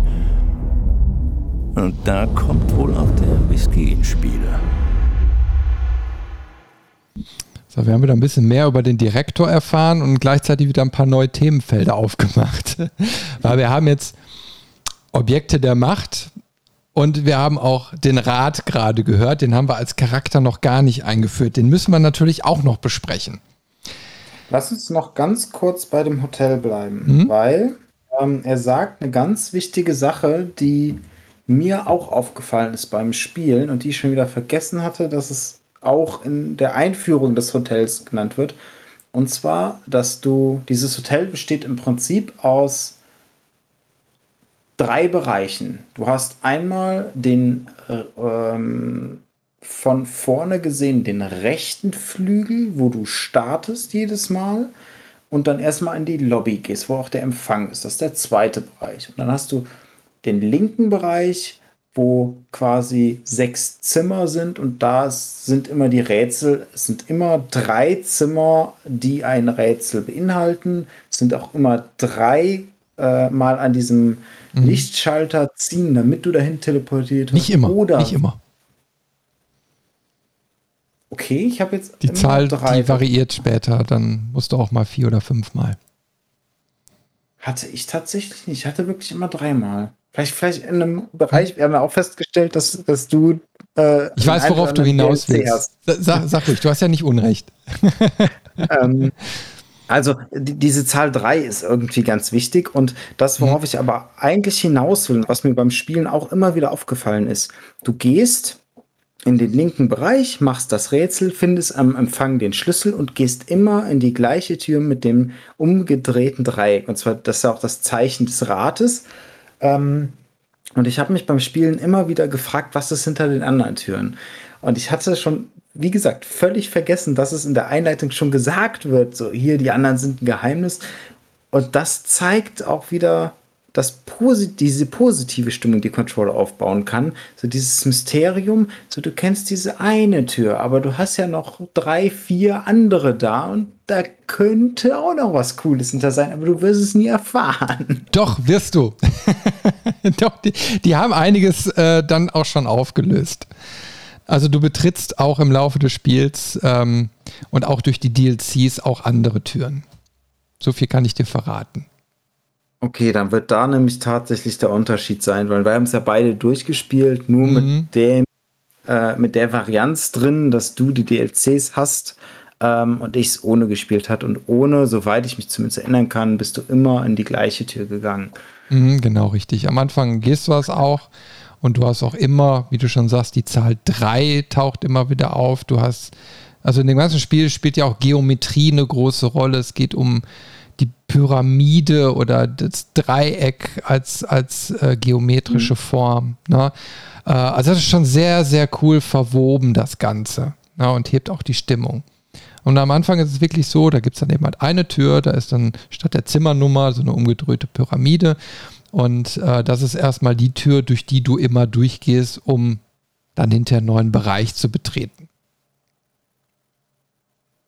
Ja. Genau. Naja, so, aber. Das war, genau, das war das dazu. Dann, dann können wir jetzt zum nächsten Bereich. Das war mir nur wichtig an der Stelle vor allen Dingen zu erklären, weil es doch etwas ist, was auch markant ist in diesem Spiel. Richtig. Das ist ja auch ein ganz, ganz äh, wichtiger Punkt. Ne? Und ich meine, die Objekte der Macht kommen ja auch dazu, beziehungsweise du betrittst auch durch das Motel neue Bereiche, wo du Objekte finden kannst. Also teilweise sind sie durch die Hauptstory bedingt, teilweise ist es eine An äh, ein Anreiz, Nebenmissionen zu machen, nach dem Motto, hey, da gibt es noch viel, viel mehr, wo du vielleicht was entdecken könntest. Zumindest hat es das Spiel so getan. Ich habe aber, sage ich jetzt schon, gespoilert, ich, nicht jede Nebenmission gemacht, dafür hatte ich keine Motivation mehr. Aber es wird immer wieder gesagt, da gibt es ähm, ähm, äh, wie heißt es, Objekt XY und das kann das und das. Ne? Ähm, also zum Beispiel Sachen zum Schweben bringen. Und dann, wenn du dieses Objekt gefunden hast, dann kannst du auf einmal schweben. Ne? Du kannst auf einmal die mhm. Schwebefunktion da ausüben. Ne? Also du, dein Charakter wächst mit dem Spiel und bekommt immer mehr Fertigkeiten. Und du hast auch hinterher einen Fertigkeitenbaum, wo du diese Sachen äh, mit Punkten dann hinterher noch verbessern kannst. Mhm. Ja. Genau. Ja. Und äh, das deine zentrale Waffe, also die Dienstwaffe, ähm, so heißt sie ja, glaube ich, äh, ist auch ein Objekt der Macht. Das ist einfach eine Pistole, die unendlich viel Munition hat. Zumindest wenn das Magazin leer geschossen ist, füllt sie sich nach ein paar Sekunden immer wieder auf. Also man muss auch keine Munition sammeln. Und im Laufe des Spiels werden dann verschiedene Eigenschaften der Waffe freigeschaltet. Also erstmal ist es eine normale Pistole, dann eine Schnellfeuerpistole, dann ein, ähm, wie also ein Scharfschützengewehr, äh, ein Granatwerfer, keine Ahnung, eine Shotgun. Also da werden alle Waffentypen, die man so kennt, werden quasi in Revolverform abgebildet. Mhm, genau. Und das ist tatsächlich aber auch ein bisschen versteckt. Also ich habe das erst später verstanden, wie ich denn an diese neuen Upgrades komme, weil das ist wirklich, du kriegst die ganze Zeit Crafting-Materialien und auch äh, Modifikationen und die Modifikationen teilen sich auch in zwei Teile auf. Es gibt die ähm, persönlichen Modifikationen, die dich als Mensch modifizieren im weitesten Sinne irgendwie. Also, weiß nicht mehr, Leben, Energieregeneration für die Telepathie oder sowas. Und ähm, die anderen Modifikator Modifikationen sind halt für die, für die Dienstwaffe. Ähm, das ist auch so das, womit du tatsächlich Einfluss auf den Schwierigkeitsgrad nehmen kannst, zu dem wir auch gleich nochmal sprechen sollten. Mhm aber alleine das Freischalten von den anderen Waffenmodi wird dir irgendwie nicht, wie es bei manchen Spielen ist, so hier kriegst du jetzt die Waffe, da kannst du das freischalten, sondern es ist einfach, es poppt in deiner Crafting-Werkstatt unter einem Unterpunkt irgendwann einfach auf und ist auswählbar, wenn du das Material dafür hast. Und ähm, man hat auch irgendwie, zumindest ist es mir nie aufgefallen, nie so richtig die, das Feedback vom Spiel bekommen, wenn du wieder ein neues Upgrade freigeschaltet hast, was du jetzt ercraften kannst oder mhm. so. Die waren halt irgendwann einfach da und dann konntest du die kaufen oder auch das Upgrade davon und ähm, das fand ich irgendwie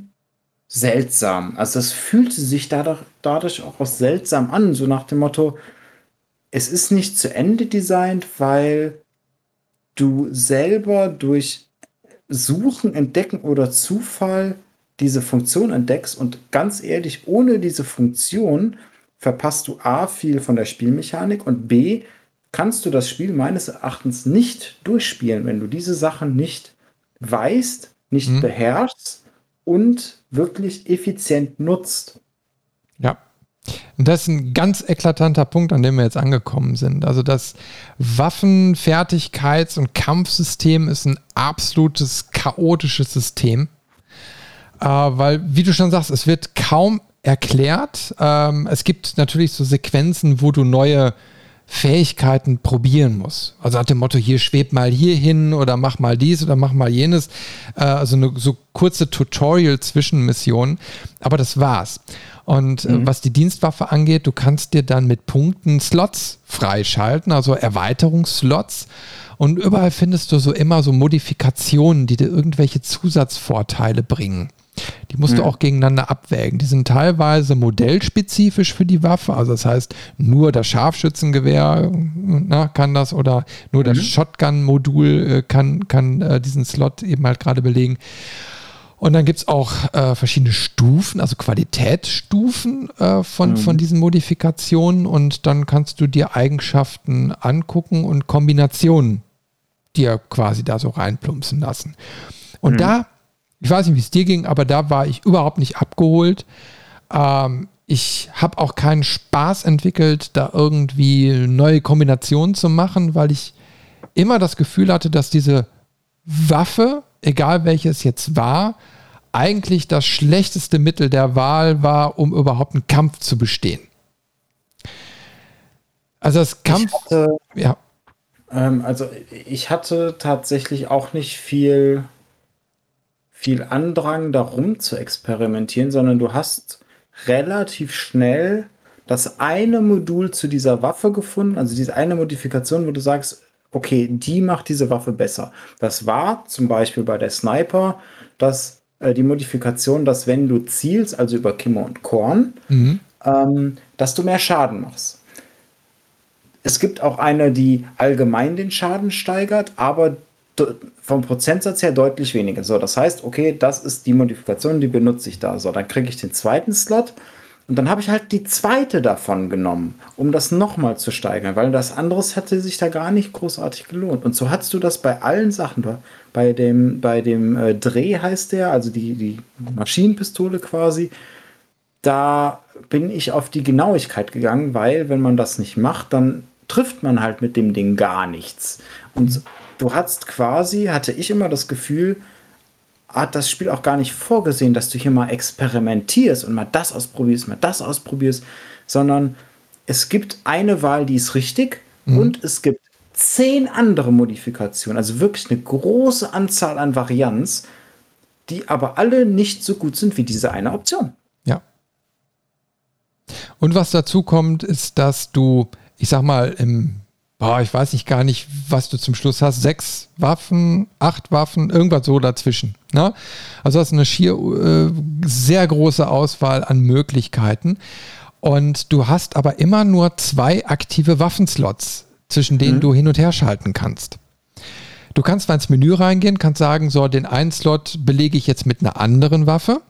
Na, aber du musst dann eben halt immer einmal ins Menü die Waffe tauschen und dann kannst du die auch aktiv sofort im äh, Gameplay nutzen.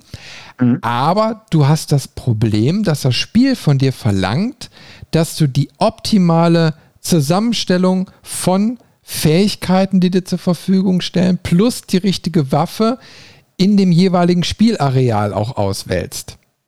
Mhm. Und das ist mir erst super spät im Spiel aufgefallen, äh, weil ich also ich habe ich hab einfach vorher auch gar nicht gemerkt, dass es irgendwie muss. Ne? Ähm, das kam mir dann erst, also es gibt hinterher einen Spielabschnitt, den hast du aber nicht gespielt, äh, wo du auf Geschwindigkeit äh, so Sachen wegschießen musst, ähm, um, um quasi, dass so ein Objekt äh, eine Aktion durchführt. Mhm. Bis ich hinterher herausgefunden habe, das geht nur mit einer einzigen Waffe. Es, sonst kannst du das nicht machen. Und das Spiel sagt dir das aber nicht. Na, also die, die Fähigkeiten der Waffen haben an gewissen Stellen Vorteile, aber das Spiel erklärt dir nicht, wo welcher Vorteil zu nutzen ist. Und du kriegst es auch nicht angezeigt oder so. Das, also, ähm, du musst es dir wirklich hart durch Try and Error erarbeiten. Mhm. Und es führt zu mega großem Frust. Also zumindest bei mir. Also es hat den Frust so weit aufgebaut, dass ich eigentlich das Spiel hinterher gar nicht mehr durchspielen wollte. Ich wollte es wirklich deinstallieren, weil die Kämpfe mir keinen Spaß mehr gemacht haben. Mhm. Ja, und es gibt halt zu viele Kämpfe, weil das ganze Spiel ähm, hat zwei, drei Mechaniken eingebaut und einmal ist es diese Loot-Spirale mit den Modifikationen und den Crafting-Materialien und die sogenannten Gegenmaßnahmen des Rats. Das sind zufällige Nebenquests, die super nervig sind, weil es geht nur darum, töte eine Anzahl von Gegnern auf eine bestimmte Weise in einem bestimmten Bereich mit einer bestimmten Waffe oder Fähigkeit. Und das ist so speziell und so spezifisch, dass du in der Regel Backtracking betreiben musst. Du musst wieder mhm. in dieses genau diese Gegner suchen mit den Waffen und da hast du keinen Bock drauf. Das mhm. nervt. Das habe ich auch irgendwann, oder was heißt irgendwann? Ich habe das irgend spätestens nach der Hälfte komplett sein lassen, mhm. weil ich auch gemerkt habe, ich werde so sehr mit den Modifikationen zugeworfen, du brauchst es gar nicht mehr an der Stelle. Ja. Ähm,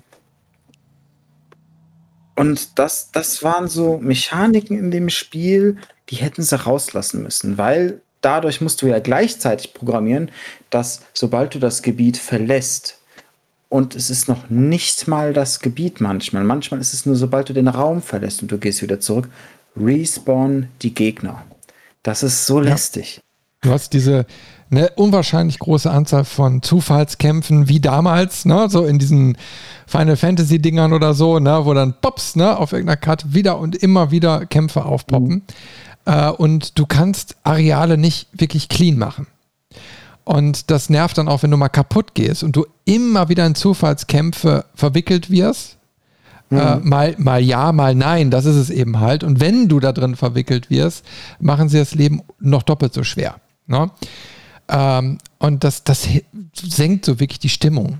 Es, es, es ja. war grausig. Wir müssen kurz einen Punkt noch dazwischen schieben. Ähm, wir haben den Rat noch nicht erklärt. Das können wir aber mal mhm. kurz mit zwei Sätzen machen. Also der Rat ist im Endeffekt ein, ja, der, der ominöse Big Boss hinter allem. Äh, quasi in der Astralebene existieren irgendwelche Wesen, an einer Stelle werden sie sogar visualisiert, aber da kommen wir ganz zum Schluss drauf. Ähm, und die geben dir immer quasi, also die geben dir die, diese Fähigkeiten, die du überhaupt erstmal da so hast. Das hängt wieder mit der ganzen Astralebene zusammen. Aber mehr als irgendwelche Stichworte, von denen so kurze Zwischensequenzen, äh, mehr hat man mit dem Rad eigentlich nichts zu tun. Aber es ist so eine ominöse Geschichte, die im Hintergrund so mit da ist. Es ist ein Machtfaktor, der mit eine Rolle spielt, aber der ähm, eigentlich nur durch Wörter immer wieder auftaucht. Reicht das so ja. als Erklärung?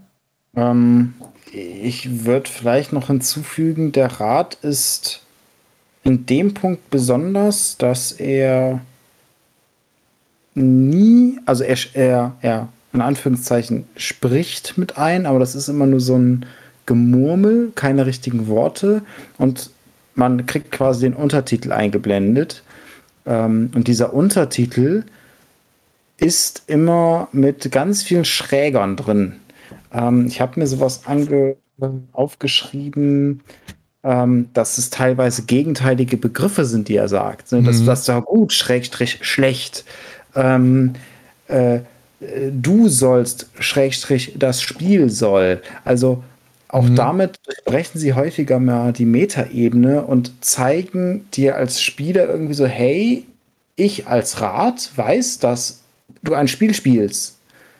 Und das war irgendwie interessant und man wusste aber auch irgendwie nie so richtig, kann ich dem Rat jetzt trauen? Oder wer ist das überhaupt? Äh, irgendwie diese, diese fremde, ominöse Macht, die einem sagt, was man zu tun hat. Das war irgendwie so, mein Erlebnis mit dem Rad. ja, wir kommen später noch auf einen Aspekt, aber den will ich jetzt noch nicht vorwegnehmen. Ne? Mhm. Ähm, aber wie gesagt, das ist schon sehr ominös, was da so läuft und, und äh, man hört auch die ganze Zeit immer nur so, als ob man ein altes Radio durchschaltet. Ne? Ähm, dass, dass irgendwelche einzelnen Wortfetzen äh, dann nur hörbar wären, die dann eben halt, wie du schon beschrieben hast, so als Texteinblendung kommen. Mhm. Und dann äh, wabert so dieses Radiogeräusch irgendwie wieder so weiter. Ne? Ähm, also vom Stilmittel her schon sehr interessant gewählt. Aber man erfährt erstmal überhaupt nicht, wer sind die, sind es überhaupt die, worum geht es da genau? Ne? Mhm. Aber wie gesagt, da werde ich gleich nochmal äh, eine Sache zu erzählen, aber erst später.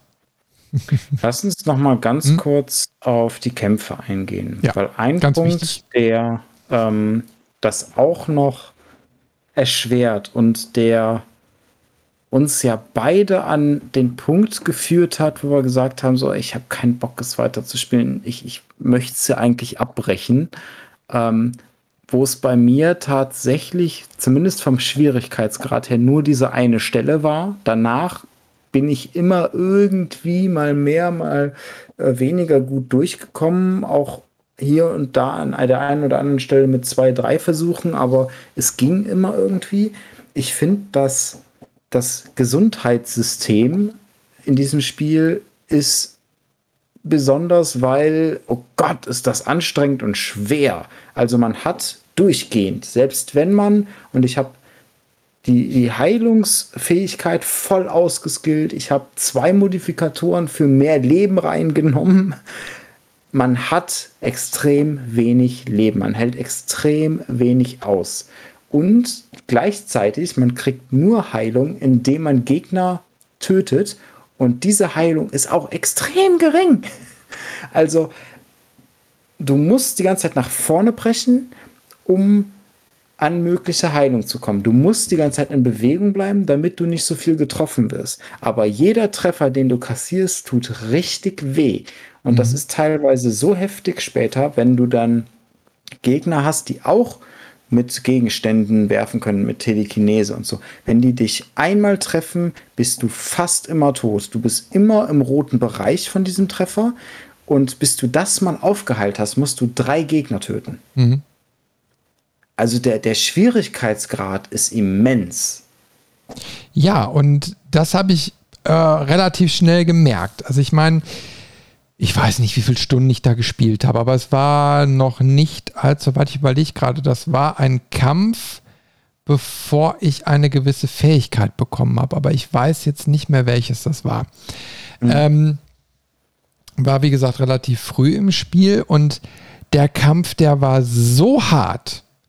Äh, ich habe da tagelang gehangen und der Frustlevel stieg und stieg und stieg, ne? Mhm. weil du hast Gegnerwellen ohne Ende und dann hast du so richtige Hardcore-Gegner und du wirst quasi innerhalb von Sekundenbruchteilen wirst du aufgerieben, weil du hast weder eine Unterstützung, noch hast du alle Fähigkeiten, noch hast du dich großartig aufgeskillt oder wie auch immer. Mhm. Ne?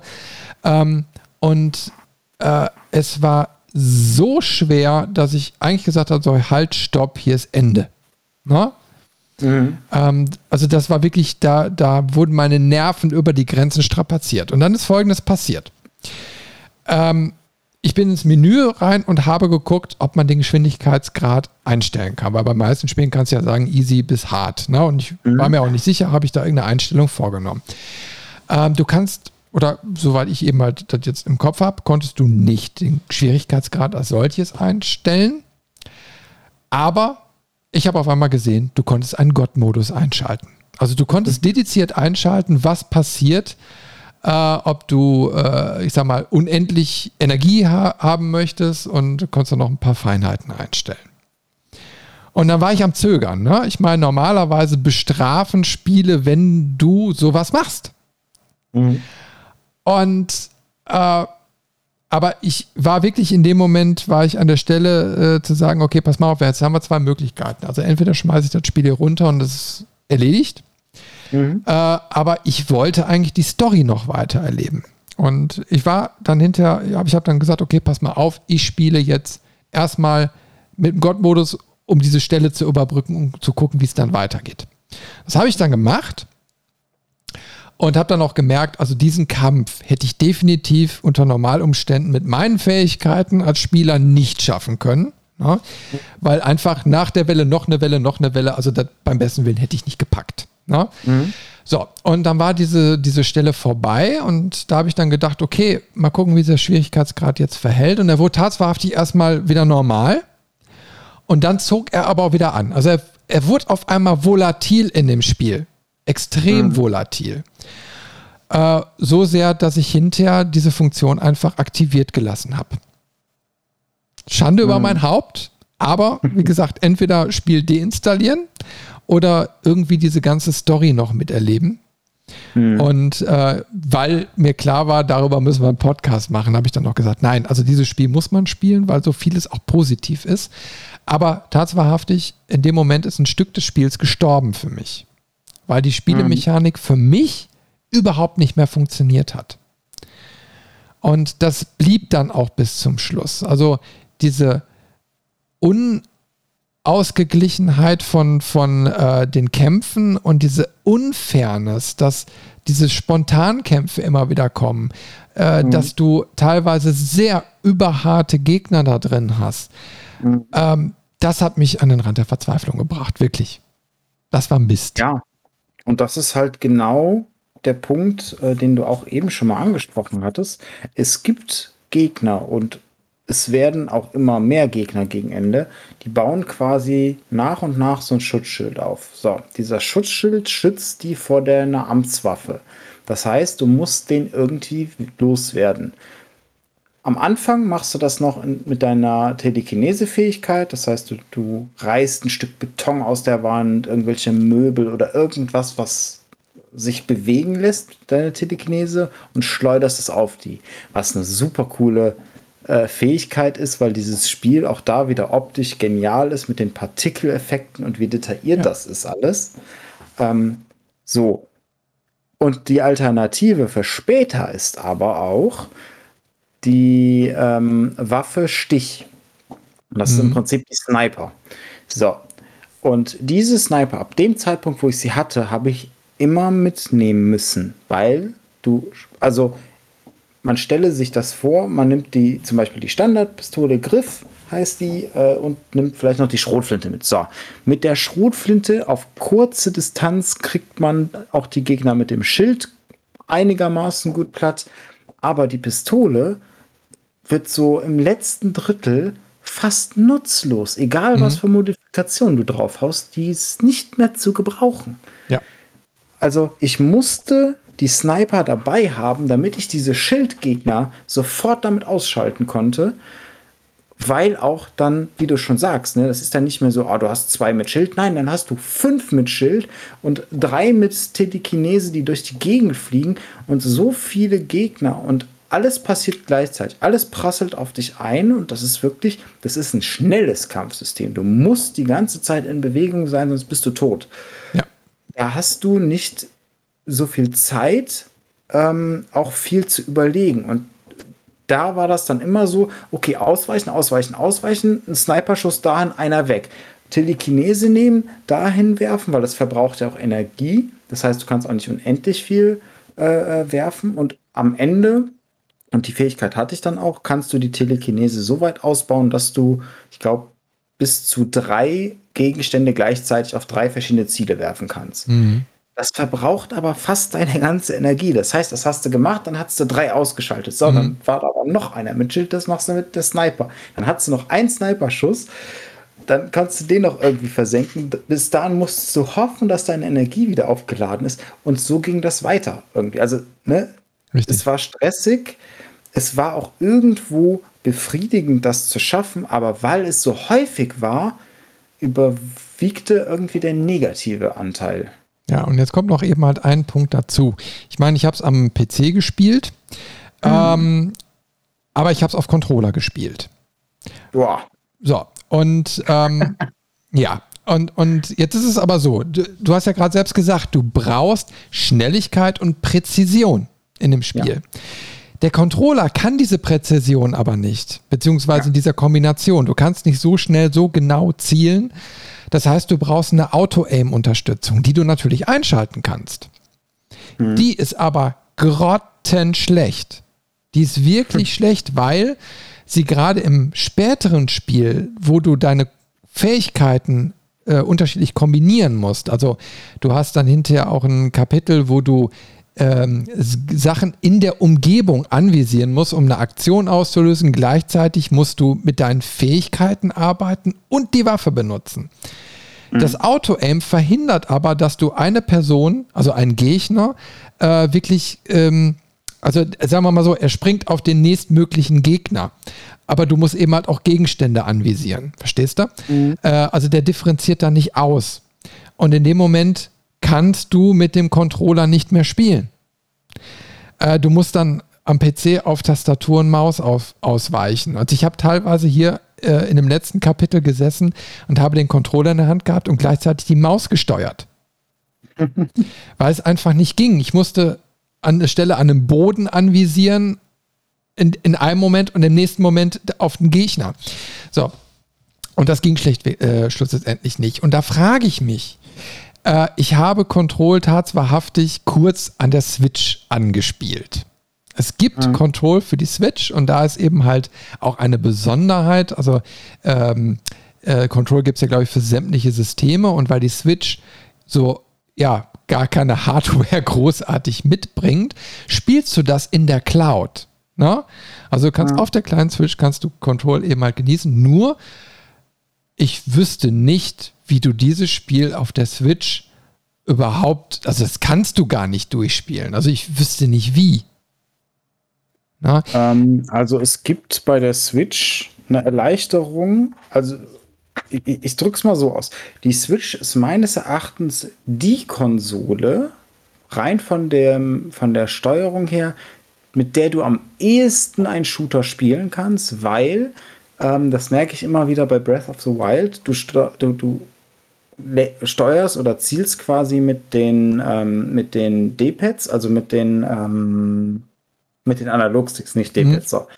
Ähm, und mit, den, mit dem Controller selbst, mit der Neigung des Controllers, weil da diverse Sensoren drin sind, machst du die Feinarbeit. Mhm. Und das, wenn du das einmal kurz drin hast, geht das A super intuitiv, B mhm. recht schnell und C es wird für Control nicht ausreichen. Ja. Never. Also ich habe auch den Werbespot gesehen, ähm, wo beworben wurde, hier, ne, Control auf der Switch und alles. Und ich dachte, no way. Ich fand es schon, äh, also ich hätte es schon unmöglich gefunden, wenn die Telepathiefähigkeit auch genau zielen müsste. Aber die mhm. zum Glück hat immer ein Auto-Aim und das ist auch für die Fähigkeit selber eigentlich ganz gut. Mhm. Aber mir vorzustellen, das mit einem Controller, boah, nee, das, das wäre noch frustrierender. Ja, ja, also ähm, ich ko konnte jetzt Control auf der Switch nicht so weit spielen, weil du hast nur 10 Minuten äh, Probespielzeit und danach musst du, wenn ich das richtig im Kopf habe, ein Abo sogar abschließen. Also du musstest einen monatlichen Beitrag zahlen, um das in der Cloud spielen zu können. Also total unattraktiv. Ne? Ähm, also diese Mechaniken konnte ich da auf, dem, auf der Switch gar nicht ausprobieren. Würde mich aber ehrlich mal interessieren, weil ich habe das jetzt bei dem, wie heißt das, Steam Deck oder so, also diese, diese Switch-Alternative, mhm. die von Valve kommt, ne? da ist das ja auch mit eingebaut, also dass du Feinnivellierungen des Zielens genau mit dieser Lagemechanik da machst, also eigentlich sehr, sehr geil. Nur mhm. äh, Control ist einfach zu schnell. Es ist da eigentlich fast wie so ein 3D-Ego-Shooter, also so, so auf Doom-Level, mhm. aber nicht ganz. Es ist eine Stufe drunter. Aber, aber trotzdem, es, es, es verlangt sehr, sehr viel von dir und äh, da, da kommst du mit, mit dem normalen Besteck eben halt nicht weiter. Das, also es macht keinen Spaß, es macht keine Freude. Und die muss ja noch, noch da sein. Es darf ruhig fordern, aber es darf nicht frustrieren. Mhm. Und, und da ist halt, ähm, um da ganz kurz einzuhaken, mhm. ein gutes Gegenbeispiel für ein forderndes, schnelles, aggressives Kampfsystem, also wo du aktiv nach vorne musst, ist Bloodborne. Mhm. Bloodborne, da hast du ja auch, ne, also für die, die es noch nie gehört haben, ähm, Bloodborne gehört zu den zu, zu den Dark Souls Spielen oder Dark Souls artigen Spielen, sprich bockschwer. Ähm, brauchen unglaublich viel Skill, sind aber auch unglaublich präzise. Und bei Bloodborne hatten sie eine, eine, eine äh, Mechanik eingeführt, wenn du getroffen wirst, wird die Lebensenergie quasi, die du gerade durch den Schlag verloren hast, eine Zeit lang reserviert, ein paar Sekunden. Mhm. Und wenn du dann nach vorne springst und den Gegner Schaden zufügst, dann heilt das zurück.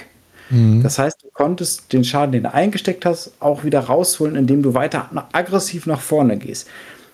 Sowas in der Art fehlt Control. Weil mhm. bei Control kriegst du ja, ja, wenn du einen tötest, kriegst du diese, diese Lebenspunkte, die du aufsammeln musst. Mhm. Aber die heilen viel zu viel, zu viel, zu wenig. Und du hast keine andere Möglichkeit, dich zu heilen. Bei Bloodborne kannst du dich auch noch ganz klassisch heilen, weil du klassische Heilfiguren hast. Wenn und das ist halt der, Punkt. Wenn's, wenn Control ein gutes Heilsystem hätte, dann hätte das vielleicht mit den Kämpfen sogar funktionieren können. Ja, ja. Aber da kommt ein wichtiger Punkt, den ich auch unbedingt ansprechen wollte, dann zum Tragen. Ich fand die Kämpfe im Laufe des Spiels hinterher sehr austauschbar und langweilig.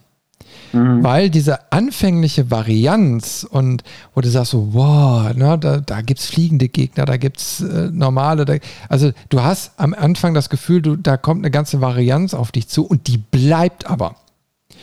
Und diese Kämpfe spielen sich immer wieder, das ganze Spiel bis zum Schluss identisch äh, ab. Mit den identischen Charakteren da drin. Ne? Ab und zu hast du eben halt mal einen Boss oder so, den du noch dazwischen hast. Die sind dann ein bisschen variantenreicher. Aber so diese normalen Kämpfe, die werden so langweilig, weil sie eben halt äh, auch es, ja, du, du machst immer wieder das Gleiche und, und sie fordern mhm. dich immer wieder, also strapazieren, strapazieren deine Nerven aufs Übermäßige. Und äh, ich, ich konnte den Scheiß nicht mehr sehen. Dann hast du einen in der Luft, dann kommt der nächste von hinten angerannt, der nächste von der Seite. Und, und theoretisch wärst du immer wieder gestorben, bis du eine Taktik für den jeweiligen Raum gefunden hättest. Ne? Mhm. Aber das Spiel geht schon so verdammt lang. Und wenn ich mir vorstelle, du würdest jetzt alles doppelt und dreifach üben, üben, üben, soll ich da 100 Stunden in dieses Scheißspiel da investieren? Das machst du nicht mit. Es ist einfach mhm. nur langweilig. Und ich glaube, das ist aber leider genau der Punkt, worauf es ausgelegt ist. Eben wegen diesen Gegenmaßnahmen des Rats, wegen diesen, ach, mach doch noch mal Backtracking. Und du hast ja zusätzlich, und die Dinge habe ich gehasst, ich habe die zweimal versucht und dann habe ich es komplett sein lassen, es werden Bereiche immer mal wieder von diesen äh, Gegnern, also von den, den vom Zischen besessenen äh, Mitarbeitern angegriffen. Und dann kriegst du plötzlich eine Nebenquest angezeigt mit Bereich so und so wird angegriffen. Und dann läuft ein Timer runter. Und ja. du musst in dieser Zeit dahin und alles clearen. Und das ist so bockschwer. Das habe ich zweimal versucht und ich habe es nicht geschafft. Und ja, ich bin kein, kein super Profispieler, aber ich bin schon ganz gut in dem einen oder anderen Spiel. Mhm. Und das war so nervig und frustrierend, weil es dich auch teilweise, du bist gerade kurz davor, in den nächsten Storyraum zu kommen und dann poppt diese scheiß Nebenquest fürs Backtracking auf, weil ja. es immer in einen vorherigen Bereich geht. Es ist immer was, was du schon kennst. Mhm. Also es wird so stark künstlich in die Länge gezogen, das Spiel. Oh, nee, ja. ich habe äh, ich, ich hab auch diese, diesen Musikkasten, diese Musikbox, ja. die du irgendwann freischaltest. Ja, ja, da wollte ich jetzt drauf zu sprechen kommen. Ja, erzähl. Ne, da, da gibt es dann quasi, es gibt so eine Jukebox und dann findest du die Coins dafür, also die, die Münzen dafür, kannst die einwerfen und das, da habe ich erst gedacht, so, boah, was steckt da Cooles hinter, weil das wird auch mit extra Dialogen eingeführt und. Es ist so also, ein Objekt der Macht auch, ne, was du irgendwann findest. Genau. Und, und es wird so, oh, man weiß gar nicht, was da passiert, wenn man das macht, aber jede Münze soll einzigartig sein. Dann kannst du die Münzen plötzlich auch craften und dann gehst du da rein und das ist einfach, in Anführungszeichen einfach, es ist, es ist ein Gebiet, wo du verschiedene Bereiche ähm, quasi in einem bestimmten Zeitrahmen schaffen musst.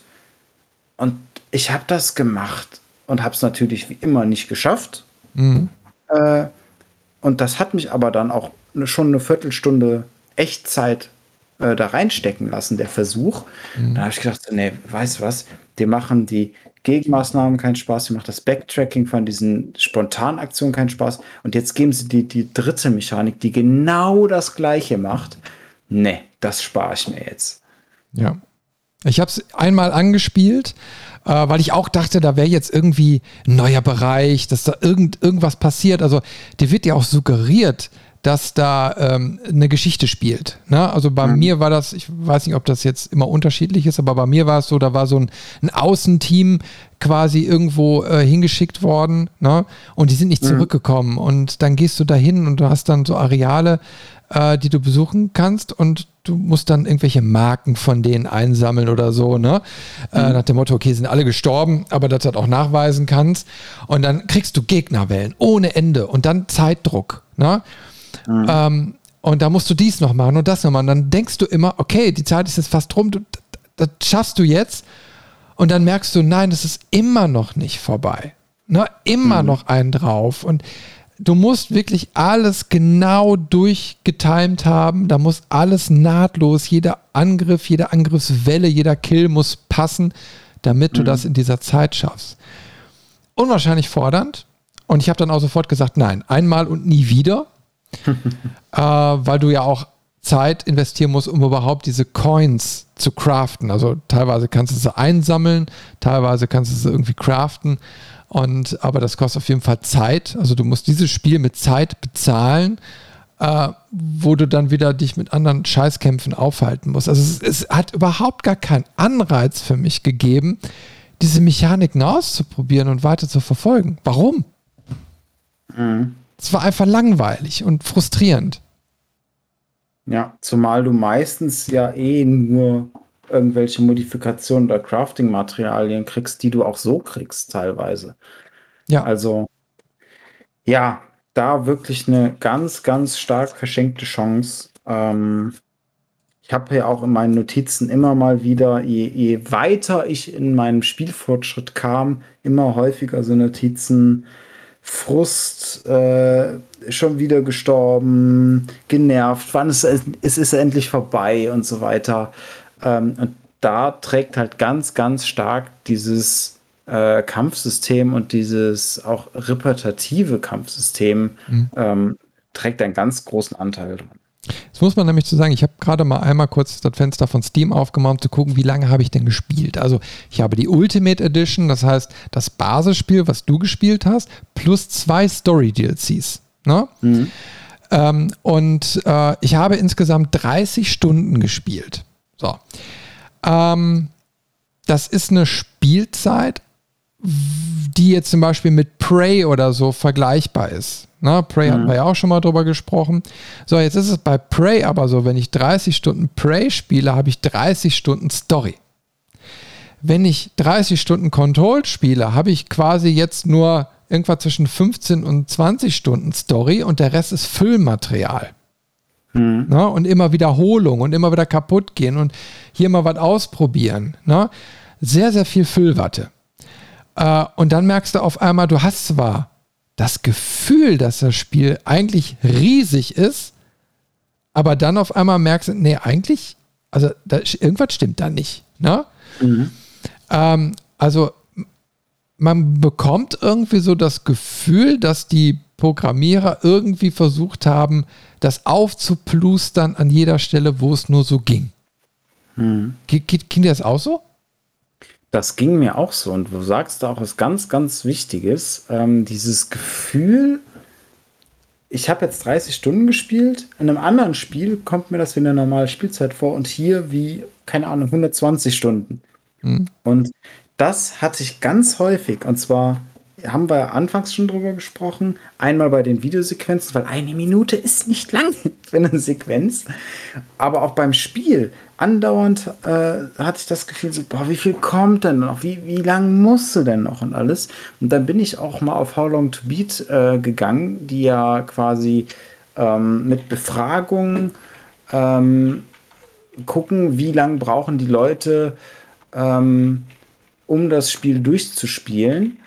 Und die, die Spielzeit ist da auch nicht groß. Also für die Hauptstory ähm, mit Extras sagen die, du brauchst 18,5 Stunden. Ja, habe ich ja ganz gut gelegen. Und äh, das, das ist nicht viel, aber es fühlt sich ewig an. Ja. Und wirklich, auch, auch von der Story her, dann ähm, dann, dann kommen da Sachen, wenn, wenn Sachen revealed, dann kriegst du das Gefühl, dass du einen Endkampf hast und dann kommt noch ein Kapitel. Und dann hast du schon wieder, oh, aber, aber jetzt kommt der Endkampf. Und dann hast mhm. du ja mhm. sogar den Trope mit den, mit den Credits und dann kommt noch ein Kapitel. Und ja. ich saß da irgendwann und dann hattest du irgendwann den richtigen Abspann. Ich habe ja die DLCs nicht, dann hatte ich den richtigen Abspann und dann geht es doch noch in das Endlosspiel weiter. Und ich habe gedacht, Leute, jetzt wollt ihr mich verarschen. Ja, also ich würde ganz gerne äh, gleich dann auf die DLCs beziehungsweise noch auf einen Twist äh, übergehen. Na, aber das ist im Endeffekt jetzt auch so die Quintessenz, was passiert am Ende des Spiels. Wir haben es beide erlebt, du zuerst, ich danach und ich hatte ja dann noch diesen Effekt, dass ich ja dann noch ein Story-DLC hatte, der danach spielt. Und das wusste ich mhm. in dem Moment nicht, wie das jetzt genau alles eingebettet ist. Das war mir nicht klar. Naja, auf jeden Fall passiert es ja nur mal an einer Stelle so. Auf einmal macht so und da pass, äh, kommt ein Abspann. Von jetzt auf gleich. Mhm. Und ich ja. saß da und habe nur, ich habe wirklich laut, hä? Ausgerufen, weil ich wusste nicht, was passiert jetzt gerade. Und der Abspann beginnt und du merkst so nach ein paar Sekunden auf einmal, die Schrift wird unleserlich, die wird in die Länge gezogen, da passiert grafisch irgendwas. Ähm, also so, es wird wie ein kaputtes Spiel vorgegaukelt. Ne? Und äh, auf einmal befindest du dich wieder im Spiel. Mhm. Und es geht weiter. Es war nicht der Abspann. Es war ein Fake. Das Spiel verarscht dich an der Stelle so richtig einmal. Ne? Und ich habe da wirklich gesessen, ich, was ist denn jetzt los? Warum, wieso, weshalb? Und dann geht es ja nochmal eine Runde weiter bis zum Ende und dann kommt der richtige Abspann. Ne? So, wie mhm. du den erlebt hast, dann, dann rasselt das da eben halt minutenlang runter mit den ganzen Leuten, die da mit dran gearbeitet haben. Und du sagtest, dann geht es bei dir ins Endlosspiel und bei mir fing dann das nächste Story-Kapitel an. dann kam das Fundament, also da kommen wir gleich nochmal drauf zu sprechen. Äh, und dieser Übergang, der war sowas, wie als ob du mit 120 vor eine Betonwand klatscht. Äh, ich hätte das Spiel schon wieder aus dem Fenster schmeißen können. Ich habe mich sowas von verarscht gefühlt. Ne? Und hatte auch zu in dem Moment überhaupt gar keine Motivation mehr, weiterzuspielen durch diese ganze Kampfmechanik, durch die Art des mhm. Storytellings an solchen entscheidenden Wendepunkten. Ich hätte das Ding sowas von kurz und klein legen können, ne? Ja, ähm, lass uns mal ganz kurz, weil wir es jetzt beide schon angedeutet haben, tatsächlich mal konkret über diese zwei Credits-Enden sprechen, weil die finde ich ganz interessant. Ähm, da sind nämlich bei mir auch zwei Sachen passiert. Und zwar das erste, ähm, haben wir jetzt schon gesagt, ne, das ist so ein Fake-Credits, wo du auch wirklich nach ein paar Sekunden sofort siehst, okay, da ne, irgendwas stimmt hier nicht. Und dann kann man sich das eventuell schon denken, weil es ist nicht das erste Spiel, was diesen Trope aufmacht. Aber für mich war klar, dass das nicht das Ende sein kann, mhm. ähm, weil es so abrupt kommt von der Story her. Also es passiert ähm, obwohl, wir haben eine Storywarnung ausgesprochen, also darf ich ja spoilern. Ja. ähm, also, also, Spoiler, Spoiler. Wir machen noch einen Spoiler, äh, Spoiler-Ton, ähm, den muss ich nochmal bauen. also, äh, wir suchen ja ähm, von Anfang an unseren Bruder. So, und dann kommt irgendwann raus, die, dass Jesse gar nicht mit uns als Spieler spricht, sondern mit so einem übernatürlichen Wesen, Polaris nennt sie sich, ähm, wodurch sie auch ihre Fähigkeiten hat und auch dadurch äh, angeblich der Direktor wird und, und, und. Und wie es nun mal so ist bei Familiengeschichten, ist ihr Bruder quasi von dem Zischen, von dem Bösen besessen. Und das sind so, der ist quasi dein Gegenspieler, aber er ist auch nicht so richtig dein Gegenspieler, weil Jesse ihn nie als Gegenspieler sieht, egal was er macht. Ähm, das fand ich nämlich bei dem Darling, dem Wissenschaftler, viel besser, weil die Behörde hat quasi versucht, äh, den, den Bruder, den Dylan, zum nächsten Direktor zu machen, mit Versuchsexperimenten und allem Möglichen. Und der Darling merkt irgendwann so, oh Gott, wir haben einen großen Fehler gemacht und das merkst du in diesen Videos und das ist das, was du anfangs schon meintest, wo dann die Stimmung kippt und wo er mhm. auch eine Charakterwandlung zeigt, die echt cool war. Ähm, ist auch der einzige Charakter, der irgendwie eine Charakterwandlung in dem Spiel hat. Und auf jeden Fall, dieses Fake-Ende kommt nämlich, weil du deinen Bruder triffst. Er hat vorher Polaris ausgeschaltet und du verlierst jetzt plötzlich die Kontrolle, weil das Zischen dich angreift. Und dann ist quasi so die, die, das letzte Bild, wie dein Bruder dann auf dem Direktorsessel sitzt und in die Kamera lacht. Und das kommt so abrupt und schlagartig. Deswegen deine Metapher ist perfekt für diese Stelle mit 120 gegen die Betonwand fahren, mhm. dass ich da saß und die Credits fing an und ich wusste schon, das ist nicht das Ende. Weil es erzählerisch, also das, ich hätte es als Ende abgenommen, wenn Control als halbfertiges Spiel auf den Markt gekommen wäre. Mhm. Dann hätte ich gesagt, so, okay, ne, da fehlte denen die Zeit, die mussten irgendein Ende reinpacken, aber weil ich wusste, nee, das ist fertig programmiert, das ist nicht das Ende. Und ab da war für mich auch storytechnisch komplett absehbar, was, was noch bis zum Ende passiert. Ich konnte dir alles runterbeten. Mhm. Und es ist auch genau so passiert. Und das war für mich der Punkt, wo die Story nicht mehr funktioniert hat. Ja. Und das war echt schade. Und das ist genau der Punkt, wo es dann auch in den letzten Akt geht. Aber da, da möchte ich gleich erst drauf zu sprechen kommen, weil sonst würde ich jetzt ein paar Sachen vorwegnehmen. Na, aber du hast, du hast recht. Also das, der, der Schluss funktioniert überhaupt gar nicht. Und der Übergang in den letzten Story-DLC, und ich habe mich, mir hab mich gewundert. Also ich wusste ja nicht, dass ich diese Story-DLCs habe. Na, das hat sich mhm. also im Laufe der Zeit rausgestellt, dass ich ja mehr Inhalte habe als du. Und ähm, ein äh, DLC, den habe ich tatsächlich im Laufe des Spiels gespielt, ohne zu wissen, dass es ein DLC war. Das mhm. war einfach ein, ein, Kapitel, was sich dazwischen gefügt hat. Ähm, und äh, das habe ich dann gespielt und war auch okay. Ne? Äh, und hinterher hat sich dann herausgestellt, dass es einer von den beiden DLCs war, weil quasi nach dem Abspann beginnt quasi äh, der erste DLC, der erschienen ist. Und mhm. der zweite DLC wird quasi mitten ins Spiel eingebettet.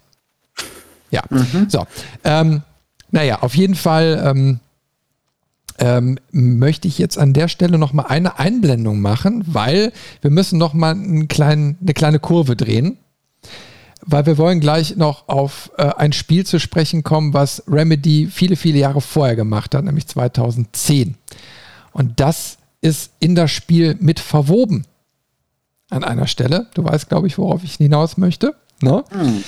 So, und äh, storytechnisch geht es immer wieder darum, also auch die Vergangenheit von Jesse und ihrem Bruder, ähm, dass es sogenannte AWEs gibt, also Ereignisse, äh, Weltereignisse, die stattfinden, wo dann diese Objekte der Macht eine gewisse Rolle spielen, wo, wo ähm, naja, also wir hören ja gleich mal kurz rein, äh, wo erklärt wird, was ein AWE ist.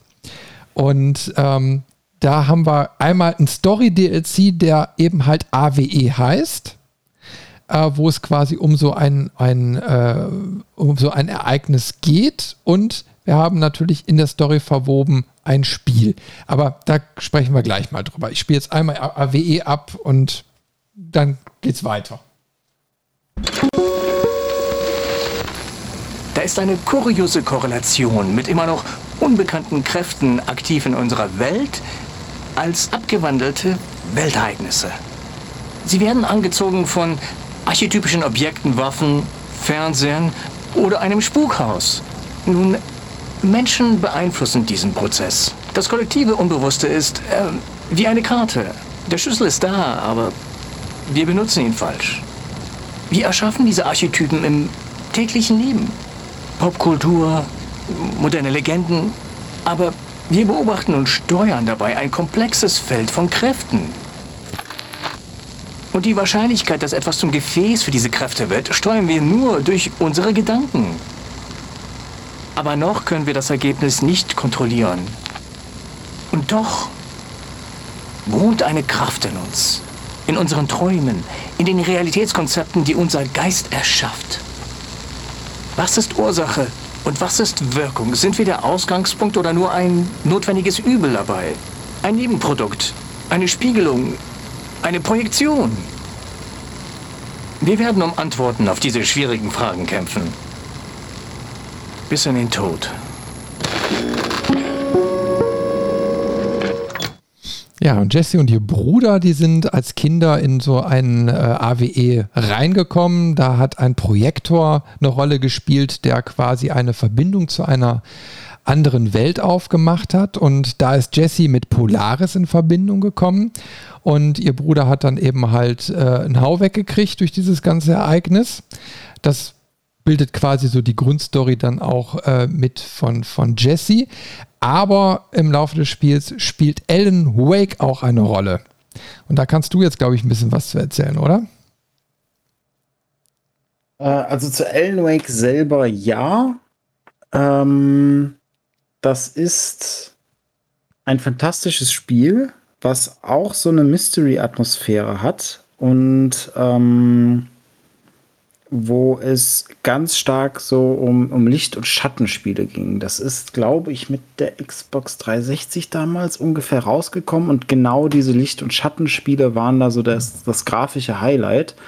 Ähm, aber auch storytechnisch, ähm, wenn man, also ich muss dazu sagen, ich habe noch kein Stephen King Horrorbuch gelesen, aber ich glaube, genau so stelle ich es mir vor. So, so wie Alan Wake, wie die Atmosphäre ist, wie die Story ist, so stelle ich mir Stephen King-Romane vor von der Erzählung her. Mhm. Ähm, wirklich, wirklich fantastisch und auch von dem, was da passiert, was die Hintergründe sind, ähm, wirklich, wirklich klasse. Und ich kann mir gut vorstellen, weil es da auch so ein bisschen um um so was Übernatürliches geht und quasi Alan Wake ist ein Schriftsteller, der eigentlich in ein verträumtes äh, Bergdörfchen geht, um, um seinen Roman zu schreiben. Dann passieren da verschiedene Horror-Events äh, und komische Schattengestalten greifen ihn und alle umgehen dann an und alles. Und ähm, dann, dann kommt da irgendwann ähm, quasi so ein bisschen der Twist, dass er als Schriftsteller Einfluss auf die Welt in einer bestimmten Form hat durch diese dunkle Macht, die ihn aber gleichzeitig bedroht und versucht zu erpressen. Und da könnte ich mir vorstellen, ohne den DLC gespielt zu haben, dass es da einen Twist zu Control gibt mit diesem Übernatürlichen. Ja, das ist immer das Lustige, dass Alan Wake tatsächlich, also Remedy hat 2010 das Spiel rausgebracht und Alan Wake wird jetzt als Charakter äh, in Control involviert und diese Handlungen aus dem Spiel werden quasi als AWE eingestuft. Mhm. Und das ist quasi äh, der Dreh- und Angelpunkt dessen. Ich will jetzt gar nicht da großartig drüber reden.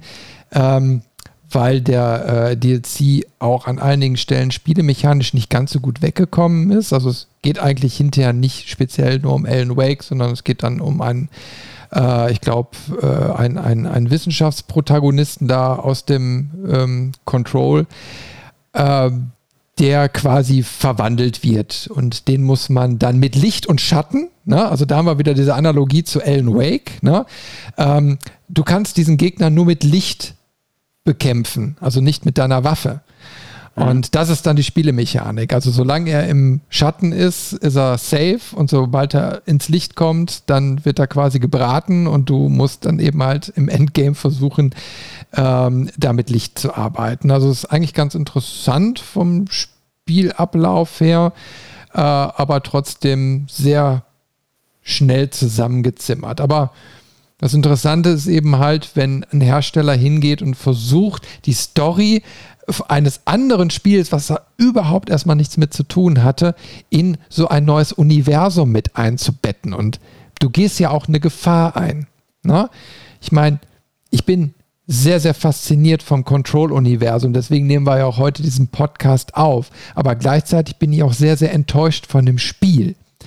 Und das ist dann auch ein Risiko, wenn du dann einen guten Titel wie Alan Wake nimmst und den in sowas reinbettest, dann kann sich quasi das auch umformen, indessen das zusätz äh, zu, ähm, zukünftige Titel von Remedy äh, nicht mehr so positiv wahrgenommen werden. Mhm. Na? Also weil du immer im Kopf hast, dass die vielleicht die Story, die du so gut findest beim nächsten Spiel, äh, dann irgendwo wieder mit einbetten und sich alles wieder zerreißt. Ja. Na, und ich meine, die haben unter anderem auch Quantum Break gemacht. Ich habe Quantum Break gespielt. Das war ja auch irgendwie zeitexklusiv für Windows, irgendwas. Na egal. Mhm. Ähm, auf jeden Fall, ähm, Quantum Break ist ja so ein Zeitreise, Zeitschleifenspiel. Äh, sehr, sehr gut, aber hat eben halt auch Schwächen sehr, sehr viele Schwächen. Und ähm, wie gesagt, Remedy hat irgendwie da so ein Händchen für Sachen zu verkomplizieren. Also statt einfach eine gute Story für sich stehen zu lassen, verweben sie da jetzt was, was vielleicht beide Titel quasi im Nachgang runterzieht. Stehst du? Mhm. Ja, ja, kann ich mir sehr gut vorstellen tatsächlich. Also ich kenne ja den DLC nicht, aber Alan Wake stand so für sich und hatte wirklich ein grandioses Ende. Ähm, wenn sie das jetzt kaputt machen, damit sie die, die Verlinkung zu Controlling kriegen, dann wäre ich sehr enttäuscht tatsächlich. Mhm.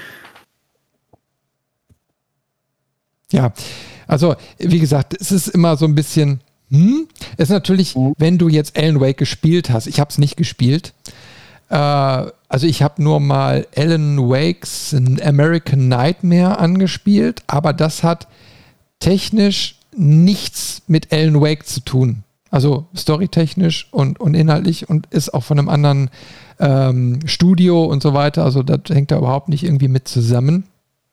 Aber es ist natürlich immer schön, wenn du, wenn ich mir jetzt vorstelle, irgendwo in einem anderen Spiel, wie jetzt bei Portal. Bei Portal taucht auf einmal am Randgebiet Half-Life auf als Story. Ne?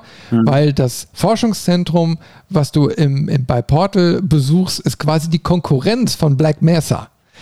Ne? Solche Verquickungen sind geil und Valve hatte auch ein besonderes Geschick irgendwie gehabt. Die haben es ja auch, na, ich meine, Portal steht irgendwie trotzdem für sich und Half-Life steht für sich und, und, und trotzdem gibt es da irgendwie so eine Universumsvermischung, die sich aber nicht beißt. Ne? Äh, weil es wirklich nur so Randnotizen sind. Aber hier ist natürlich Remedy hingegangen und hat ganz klar gesagt, wir nehmen sogar den Protagonisten, der sich hinter einer Tür im Ocean View Motel verbirgt. Na, also du gehst mal durch eine Tür und dann wird eben halt auch eine Zwischensequenz mit Alan Wake angezeigt. Mhm. Ähm, das sind so Sachen, die sind natürlich sehr fundamental. Und wenn du dann hinter Control gespielt hast mit diesem DLC oder so, dann wirst du Alan Wake in Zukunft immer mit Control in Verbindung bringen und nicht mehr alleinstehend sehen. Mhm. Und das ist eine Gefahr. Ja, das ist vielleicht aber auch gerade der Trend, der überall ist. Ähm, Marvel hat das halt hervorragend vorgemacht Mhm. Äh, und ich glaube, das versuchen alle so ein bisschen zu etablieren, so quasi, dass es ein, ein Remedy-Universe gibt, wo demnächst alle Spiele irgendwie aufeinander verweisen können und man die Sachen, äh, vielleicht auch die verschiedenen Zielgruppen der Marken miteinander versucht zu verweben. Ähm, kann natürlich auch tierisch nach hinten losgehen, weil auch im, im Filmsegment sieht man es ja mhm. schon, ähm, DC zum Beispiel hat das nicht gut hingekriegt und die leiden da halt drunter oder mhm. haben da drunter gelitten, die Filme. Das kann bei den Spielen natürlich genauso sein. Ja. Ja, guck mal, jetzt ist jetzt immer folgendes. Ich sag mal, es gab jetzt zwei DLCs, ne? Mhm. Und ähm, äh, das also das erste beziehungsweise zweite DLC, also das, das spielt ja jetzt quasi nach dem Hauptspiel. Das nennt sich das Fundament. Das ist also mhm. ein neuer Akt, der sich da auftut. Und ähm, Du musst quasi ja unter dieses Gebäude gehen, so ins Fundament und lernst wieder einen neuen Bereich kennen. Der ist auch grafisch sehr, sehr interessant. Also im Endeffekt bewegst du dich in Höhlensystemen. Der Boden ist mit rotem Sand bedeckt. Irgendwo wird eine Anspielung gemacht, dass es Eisenoxid oder so ist ne? und deswegen die Farbe hat. Ähm, naja, auf jeden Fall bewegst du dich da durch und da gibt es den Nagel, der, und das ist jetzt wieder ganz kryptisch, das ist im Endeffekt so eine Art Monolith und gleichzeitig ist er so eine Art Fundament von dem Gebäude und gleichzeitig das Gefäß der Astralebene. Naja, und diese Astralebene äh, wabert quasi in die reale Welt rein, schiebt sich so rein und droht das älteste Haus zu zerstören. Und die Zischer, ähm, äh, der Zischerangriff ist ja nach dem Ende von Control noch nicht beseitigt. Mhm. Das ist ja das große Problem. Das Spiel beendet das Ganze ja nicht, sondern lässt eine ganz, ganz große Frage offen. Wie geht es weiter? Und äh, wie gesagt, wir, da läuft ja schon alles jetzt hier unter Spoiler, aber Jesse sagt dann so nach dem Motto, wir haben noch ganz, ganz viel Arbeit vor uns. Mhm. Und dann beginnt ganz, ganz kryptisch eben halt ähm, nach der Betonwand, die du mit deinem Kopf durchquert hast, fängt dieser, dieser, dieses neue Kapitel an. Und du bist auf einmal auch im Direktorendress. Du rennst auf einmal im Anzug rum. Na, mit einer schönen kleinen Brosche im Haar, mit einer äh, Pyramide als Form na, und mhm. mit Bügelfalte, mit allem Pipapo. Und du wirst auch nicht dreckig die ganze Zeit, obwohl du durch die Höhlen kriegst. Ähm, also da wird quasi eine neue Ebene von Jessie auf einmal aufgemacht. Na, sie ist auf einmal wirklich die Direktorin, obwohl gefühlt eigentlich keine Zeit vergangen ist, irgendwie. Aber es ist Zeit vergangen, das wird im Laufe der, äh, des Spiels irgendwie klar. Aber wie viel, es ist zeitlos. Ne? Und ähm, naja, also die Zischer sind eben halt immer noch allgegenwärtig und äh, jetzt spielt eben halt diese Astralebene durch diesen defekten Nagel ne, da eine Rolle und du musst das Ganze jetzt reparieren. Tja, und dann kämpfst du dich da eben halt so durch und das ist, es, das Spiel bleibt storytechnisch genau auf dem Niveau wie vorher. Es wird, werden zwar neue Sachen erklärt und dargestellt, aber auch vieles wieder überhaupt nicht. Mhm. Ähm, was du auf jeden Fall kennenlernst, und jetzt löse ich eine Sache auf, die ich vorhin angedeutet habe. Du lernst ein ehemaliges Mitglied des Rats kennen. Das Rat kriegt auf einmal ein Gesicht.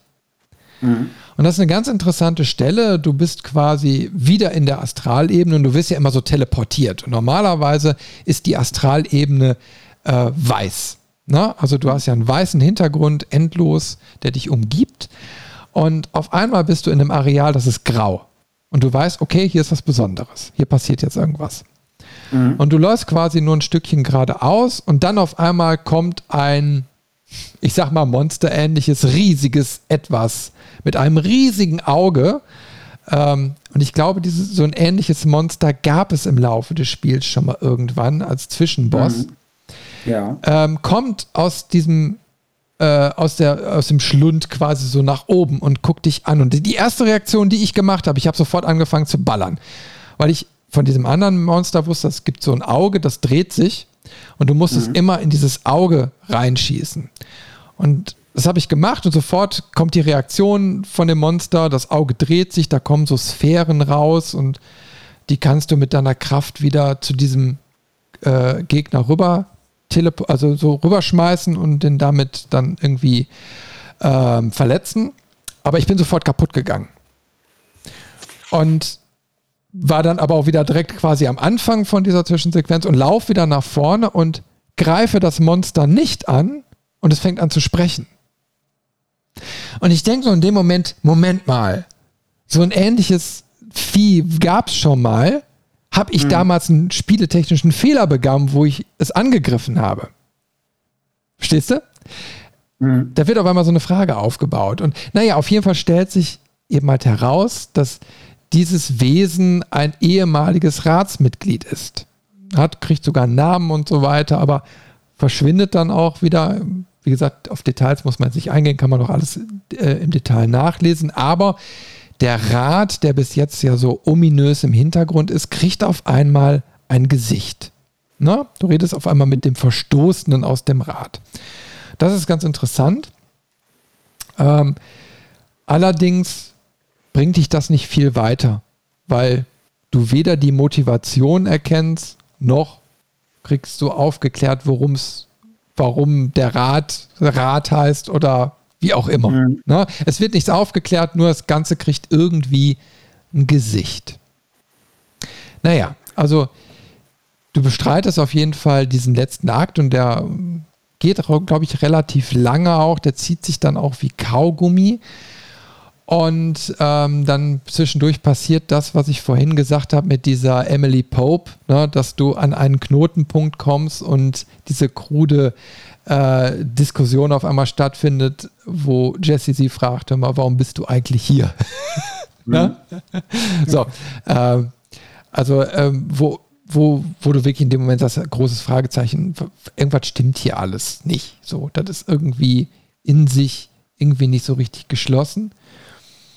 Und du reparierst diesen Nagel und sicherst dadurch irgendwie das alt, älteste Haus, aber auch gleichzeitig merkst du storytechnisch, dass du, dass es eigentlich um dich geht und dass der Rat gar nicht unbedingt dein Freund oder wie auch immer ist. Also es wird quasi alles äh, ein bisschen nochmal aufgeweicht und eigentlich mehr auf Jesse als Person und als Verantwortliche für dieses Gebäude so, so rauskristallisiert.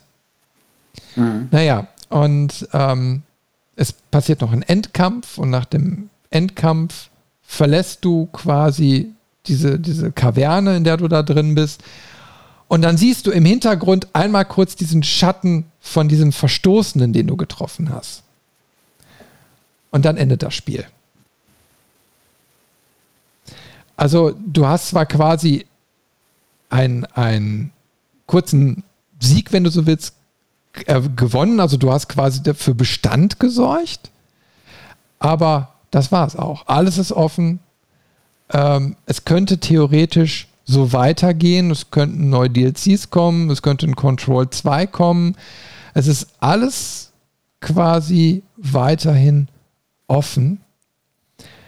Und ich habe in dem Moment nur so gedacht, oh nein, warum? Also jetzt, wo ich das so höre, ähm, du, du, du hast ja diese Begegnung ähm, im Hauptspiel auch schon, wo du definitiv gegen dieses Wesen kämpfen musst und da teasern sie ja schon an, so, ha, irgendwie in diesem Bereich gibt es ja gar keine Pyramide. Normalerweise sieht man doch die Pyramide immer. Ähm, ich finde es cool, dass sie das nochmal aufgreifen und nochmal einen Satz mehr dazu sagen. Aber, und ich glaube, das ist dann auch eine ganz gute Überleitung ähm, zu, einem Fazitsegment. Ähm, Control und jetzt auch mit dem, was ich von den DLCs höre, ist ein Spiel, was alle Türen aufreißt für Fragen, also überall ein Fragezeichen dran, dran schreibt und nur eine Handvoll Fragezeichen beantwortet. Und das ist unglaublich unbefriedigend. Ja. Es ist immer nur die Frage, ähm, wird das quasi genutzt, weil sie im Hinterkopf haben, das könnte man noch weiter spinnen? Also ich persönlich würde jetzt sagen, Alan Wake haben sie mit in, äh, in diese ganze Story mit eingewoben. Ähm, das ganze Spiel ist per se erstmal nicht abgeschlossen und der eine Story-DLC führt quasi nur ein Kapitel weiter, was dann aber auch so offen gestaltet ist, dass man jetzt sagen müsste, jetzt könnte man eigentlich weiter auf den Rat oder so eingehen und das Gesamtkonzept langsam rauskristallisieren. Also Potenzial wäre noch da meines Erachtens. Also man könnte jetzt versuchen, den Bogen zu schlagen und diese ganzen Story-Fragmente, die man jetzt hat, versuchen zu einem großen, gesamten, zusammenhängenden Puzzle auch zusammenzusetzen, indem man jetzt diese Ratsgeschichte und warum existiert dieses älteste Haus mit dieser Funktion auch in der Form. Das könnte man machen. Mir, mir stellt sich nur die Frage, wer will sich das antun? Also es ist für mich, nee, se selbst wenn sie es weiterspinnen, im ersten Moment wäre ich abgeschreckt, unabhängig jetzt von, von den Gameplay-Sachen, die uns nicht gefallen haben da äh, auch den, den äh, ganzen Wiederholungen oder der nicht konsistenten Storyline, aber alleine weil wenn sie quasi mit dem zweiten Teil es anfangen, die, die Story mal ernsthaft anzufassen und weiter voranzutreiben, dann ist Control, also der erste Teil dann ja, ein 20-stündiges Intro. Boah, das ist irgendwie, nee, das, das verzeih ich dir nicht. genau, also, genau das ist es. Ich habe keinen Bock da drauf. Also klar, ich würde am liebsten mir jetzt einen Roman kaufen und äh, die Geschichte weiterlesen. Ne? Also diese Gesamtgeschichte will ich weiter erfahren, dieses Mysterium. Geil. Aber es ist ja, es ist ja, als wenn du die Herr der Ringe-Trilogie liest und dies im Prinzip aber nur der, der, der, das Intro. Und danach kommen noch neun Bücher, die dann die Geschichte erzählen. Ja. Und ich habe dann sofort äh, das DIN A1-Plakat vor Augen von Tolkien, äh, was dann von Anfang bis Ende der Welt den Stammbaum erklärt. Ich meine, wie, wie vertieft dürfen Geschichten eben halt sein? Ich meine, ich habe da äh, vorhin mal äh, diese Miniserie Das verschwundene Zimmer angesprochen. Ne? Mhm. Und ich habe mich jahrelang darüber geärgert, weil ich eigentlich diese Serie so cool fand, äh, dass die irgendwo gefühlt mittendrin aufgehört hat. Klar, die hat einen gewissen Handlungszyklus, hat die erklärt und, und beschrieben. Und dann waren aber gefühlt noch 50 Prozent der Fragen offen. Und das hat mich geärgert. Ich will ja immer so alles wissen. Ne? So, aber ähm, ich sag mal, diese, diese Miniserie kann für sich alleine stehen. Das ist eben halt eine Mystery-Serie und du wirst eben halt nie erfahren, warum genau dieses Zimmer diese Fähigkeiten bekommen hat, was der Auslöser war und wo das Ganze hinführen wird. Sondern es wird nur dieses Fragment erzählt. Ne? Ähm, das funktioniert auch in in der, Art des Storytellings von so einer Miniserie. Äh, Control macht aber eben halt ein ganz großes Handlungsfeld auf und holt dann noch andere Titel mit dazu. Na, nach dem Motto, wir bedienen uns an unserem eigenen Repertoire, um Control noch weiter aufzupusten, um hier ein, ein richtig großes Universum aufzumachen. Und du, du merkst, wie diese Seifenblase schon anfängt zu verpuffen und damit quasi alles, was sich Remedy irgendwie aufgebaut hat. Und ich kann mir nicht vorstellen, dass sie auf einmal ein gutes Control 2 rausbringen können. Also mhm. es müsste um 180 Grad gedreht sein und dann hätte es ja nichts mit dem jetzigen Control zu tun, also spieletechnisch, mhm. und wird dann nicht zu dem jetzigen Teil passen. Aber den jetzigen Teil in der Form nur etwas optimiert äh, weitermachen, würde mich nicht mehr äh, abholen. Und ich glaube, viele andere Spiele auch nicht. Also es ist halt, Control ist für sich gesehen nicht rund genug, auch storytechnisch. Wenn ich an sowas denke wie die Mass Effect Trilogie zum Beispiel, die erzählt eine Storyline über drei Spiele verteilt, aber jedes Spiel für sich hat seine eigenen Story-Abschnitt, hat seinen eigenen Plot und es kann für sich komplett als einzelnes Spiel angesehen werden. Und es funktioniert. Mhm. Das kannst du bei, also was ist, war am Ende von Control anders als am Anfang und was wissen wir über diese Welt? Das sind eine Handvoll Sachen. Mhm. Und das ist zu wenig, um, wenn da wirklich mal ein Control 2 kommt und die dann noch richtig anfangen und was weiß ich, alles aufklären und aufdecken und dann kommt überhaupt erst die, die der große Plot und so, dann will ja auch nie einer mehr zurück auf Control 1, weil mhm. das fühlt sich nicht vollwertig an. Ja. Also mir fehlt eben halt auch ein, ein richtiger Abschluss bei dem Spiel. Mhm. Also ich finde es A schlimm, ähm, dass du nach der Story quasi in dieses Endlosspiel nahtlos übergehst.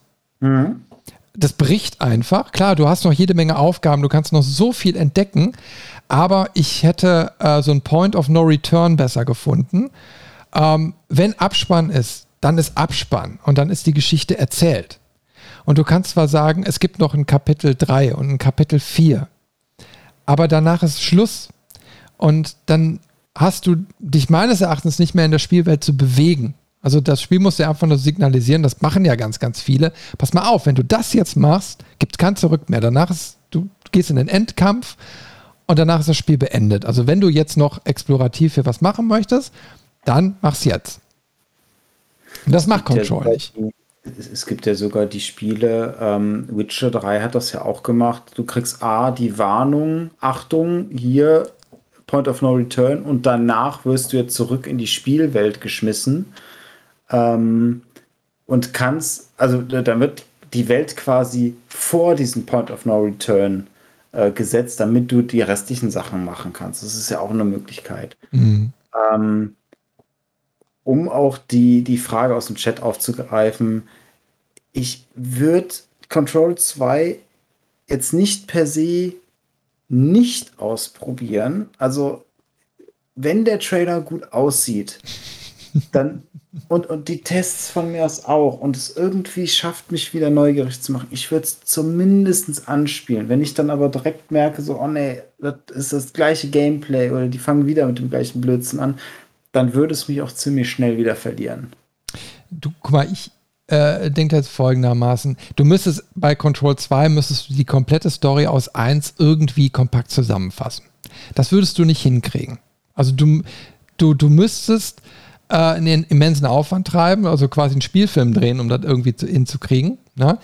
ähm, so wie sie es quasi teilweise bei Quantum Break gemacht haben. Wenn du dich erinnerst, da waren die Videosequenzen teilweise 20 Minuten lang, um die Story zu erklären. Also Glaub das ich. kann Remedy auch und das konnten sie nicht gut. Mhm. Na? Also das kannst du quasi schon mal ausschließen. Also die könnten jetzt noch mal ein, zwei DLCs nachpacken, aber die, da wäre jetzt, ja, meine Motivation wäre zweigeteilt. Klar will ich wissen, wie es weitergeht. Auf der anderen Seite will ich nicht wieder die gleichen Spielmechaniken. Na, ich, ich möchte. Glaub, ich, ich glaube, du kriegst die Story von Control mit einer Videosequenz, die es schon gibt im Spiel, zusammengefasst. Und das ist entweder die allerletzte, wo Jesse die Ansprache macht, hier, ich bin die Direktorin, oder die Videosequenz, die nach der Szene kommt, äh, nach dem ersten Credit, wo sie quasi in ihrem Kopf selber mit dem Zischen ringt und du die in dieser Endlosschleife feststeckst. Danach kommt ja auch so eine ich mhm. sag mal, Kampfansage. Wenn du dieses Video nimmst, hast du alles gesagt, was in Control wichtig ist. Ja, aber du hast eben halt nicht die Zusammenhänge von allem. Also worauf sich jetzt, ich sag mal, mhm. äh, äh, dass die Behörde quasi stützt, warum die existiert, was die macht ähm, und, und so dieses, dieses ganze Drumherum, die Charaktere, alles, alles wäre ja erstmal wieder resettet. Und auch dieser ja. Rat und, und ich sag mal, das, was jetzt im letzten DLC passiert ist, das müsstest du ja irgendwie äh, zusammenfassen, so dass es auch irgendwie zusammenhängend wirkt. Das wüsste ich nicht. Also, wie gesagt, ich kann mir gut vorstellen, und du Motto, oh, da machen wir wieder eine 20 Sekunden Erklärsequenz. Das haben wir bei Quantum Break ja auch gemacht. Ja, aber die Leute haben es denen ja auch um die Ohren geworfen. Da kam eine riesige Marketingkampagne um Quantum Break und äh, das, das, das kam, äh, wie heißt auch erstmal gut an. Ich glaube, da hatte Microsoft irgendwie Schismokus gebaut wegen, äh, genau, die haben das doch irgendwie über diesen Windows-Shop, glaube ich, da angeboten. Da gab es irgendwelche Probleme mit, ähm, technische Probleme, keine Ahnung. Naja, aber hinterher war eben halt inhaltlich so das Problem, du, du solltest dir 20 Minuten Videos angucken, um in der, der Story folgen zu können. Und du, du konntest ja gar nicht mehr spielen. Du hast ja gefühlt mehr Videos geguckt als gespielt. Mhm. Und wenn das deren Lösung wäre, wäre das schlecht. Na, und wie gesagt, ich würde auch jetzt nicht per se 60, 70 Euro für einen Vollpreistitel Control 2 ausgeben. Das, nee, da wäre mir dann viel zu riskant für. Irgendwann in der Grabbelkiste oder so. Ja, ja, aber wenn jetzt viele sagen, ja, später in der Grabbekiste, ja, dann würde nie so ein Teil entwickelt werden, weil die ganz genau wissen, da können sie kein Geld mit verdienen. Also ich weiß nicht, ob da draußen eine Motivation bei den Leuten wäre zu sagen, ey, wir wollen unbedingt Control 2. Das Ding also muss. Ich, ich glaube tatsächlich schon, weil ich habe ähm, so in dem, in dem Dunstkreis, vor allem in dem YouTube-Dunstkreis, den ich mir so angucke äh, von, von ein, zwei Channels, die sind eigentlich alle hellauf begeistert von dem Spiel. Ähm, also ich kann das nicht richtig einschätzen, ob die Mehrheit das Spiel positiv aufgenommen hat oder äh, auch eher nicht gut fand. Ich glaube, es hat schon seine Fanbase äh, und die würden ja definitiv den zweiten Teil verschlingen. Du, ich habe gerade mal gegoogelt. Ja, das habe ich nämlich vorher zu dem Thema noch nicht gemacht. Äh, und zwar gibt es, äh, habe ich jetzt mal aufgemacht, Xbox äh, Dynasty vom 30. Juni 2021. Control 2, Fortsetzung und Multiplayer-Titel im Control-Universum in Arbeit. Ich gucke mal nach einer zweiten Quelle. Player Central, Play 3, Turn On. Das sind alles so Dinger, die kenne ich eigentlich nicht.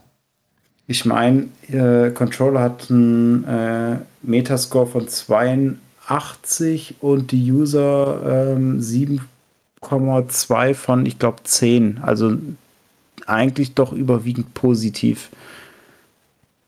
Ist krass. Ist wirklich krass, weil ich persönlich empfinde es überhaupt nicht so. Na? Aber hier, äh, also zusammengefasst im Teaser steht, äh, Remedy Entertainment und 505 Games entwickeln einen Multiplayer-Spin-Off zu Control mit dem Codenamen Condor. Dazu wird an Code, äh, Control 2 gearbeitet. Boah. Krasse Aussage. Können wir schon mal sparen, wa?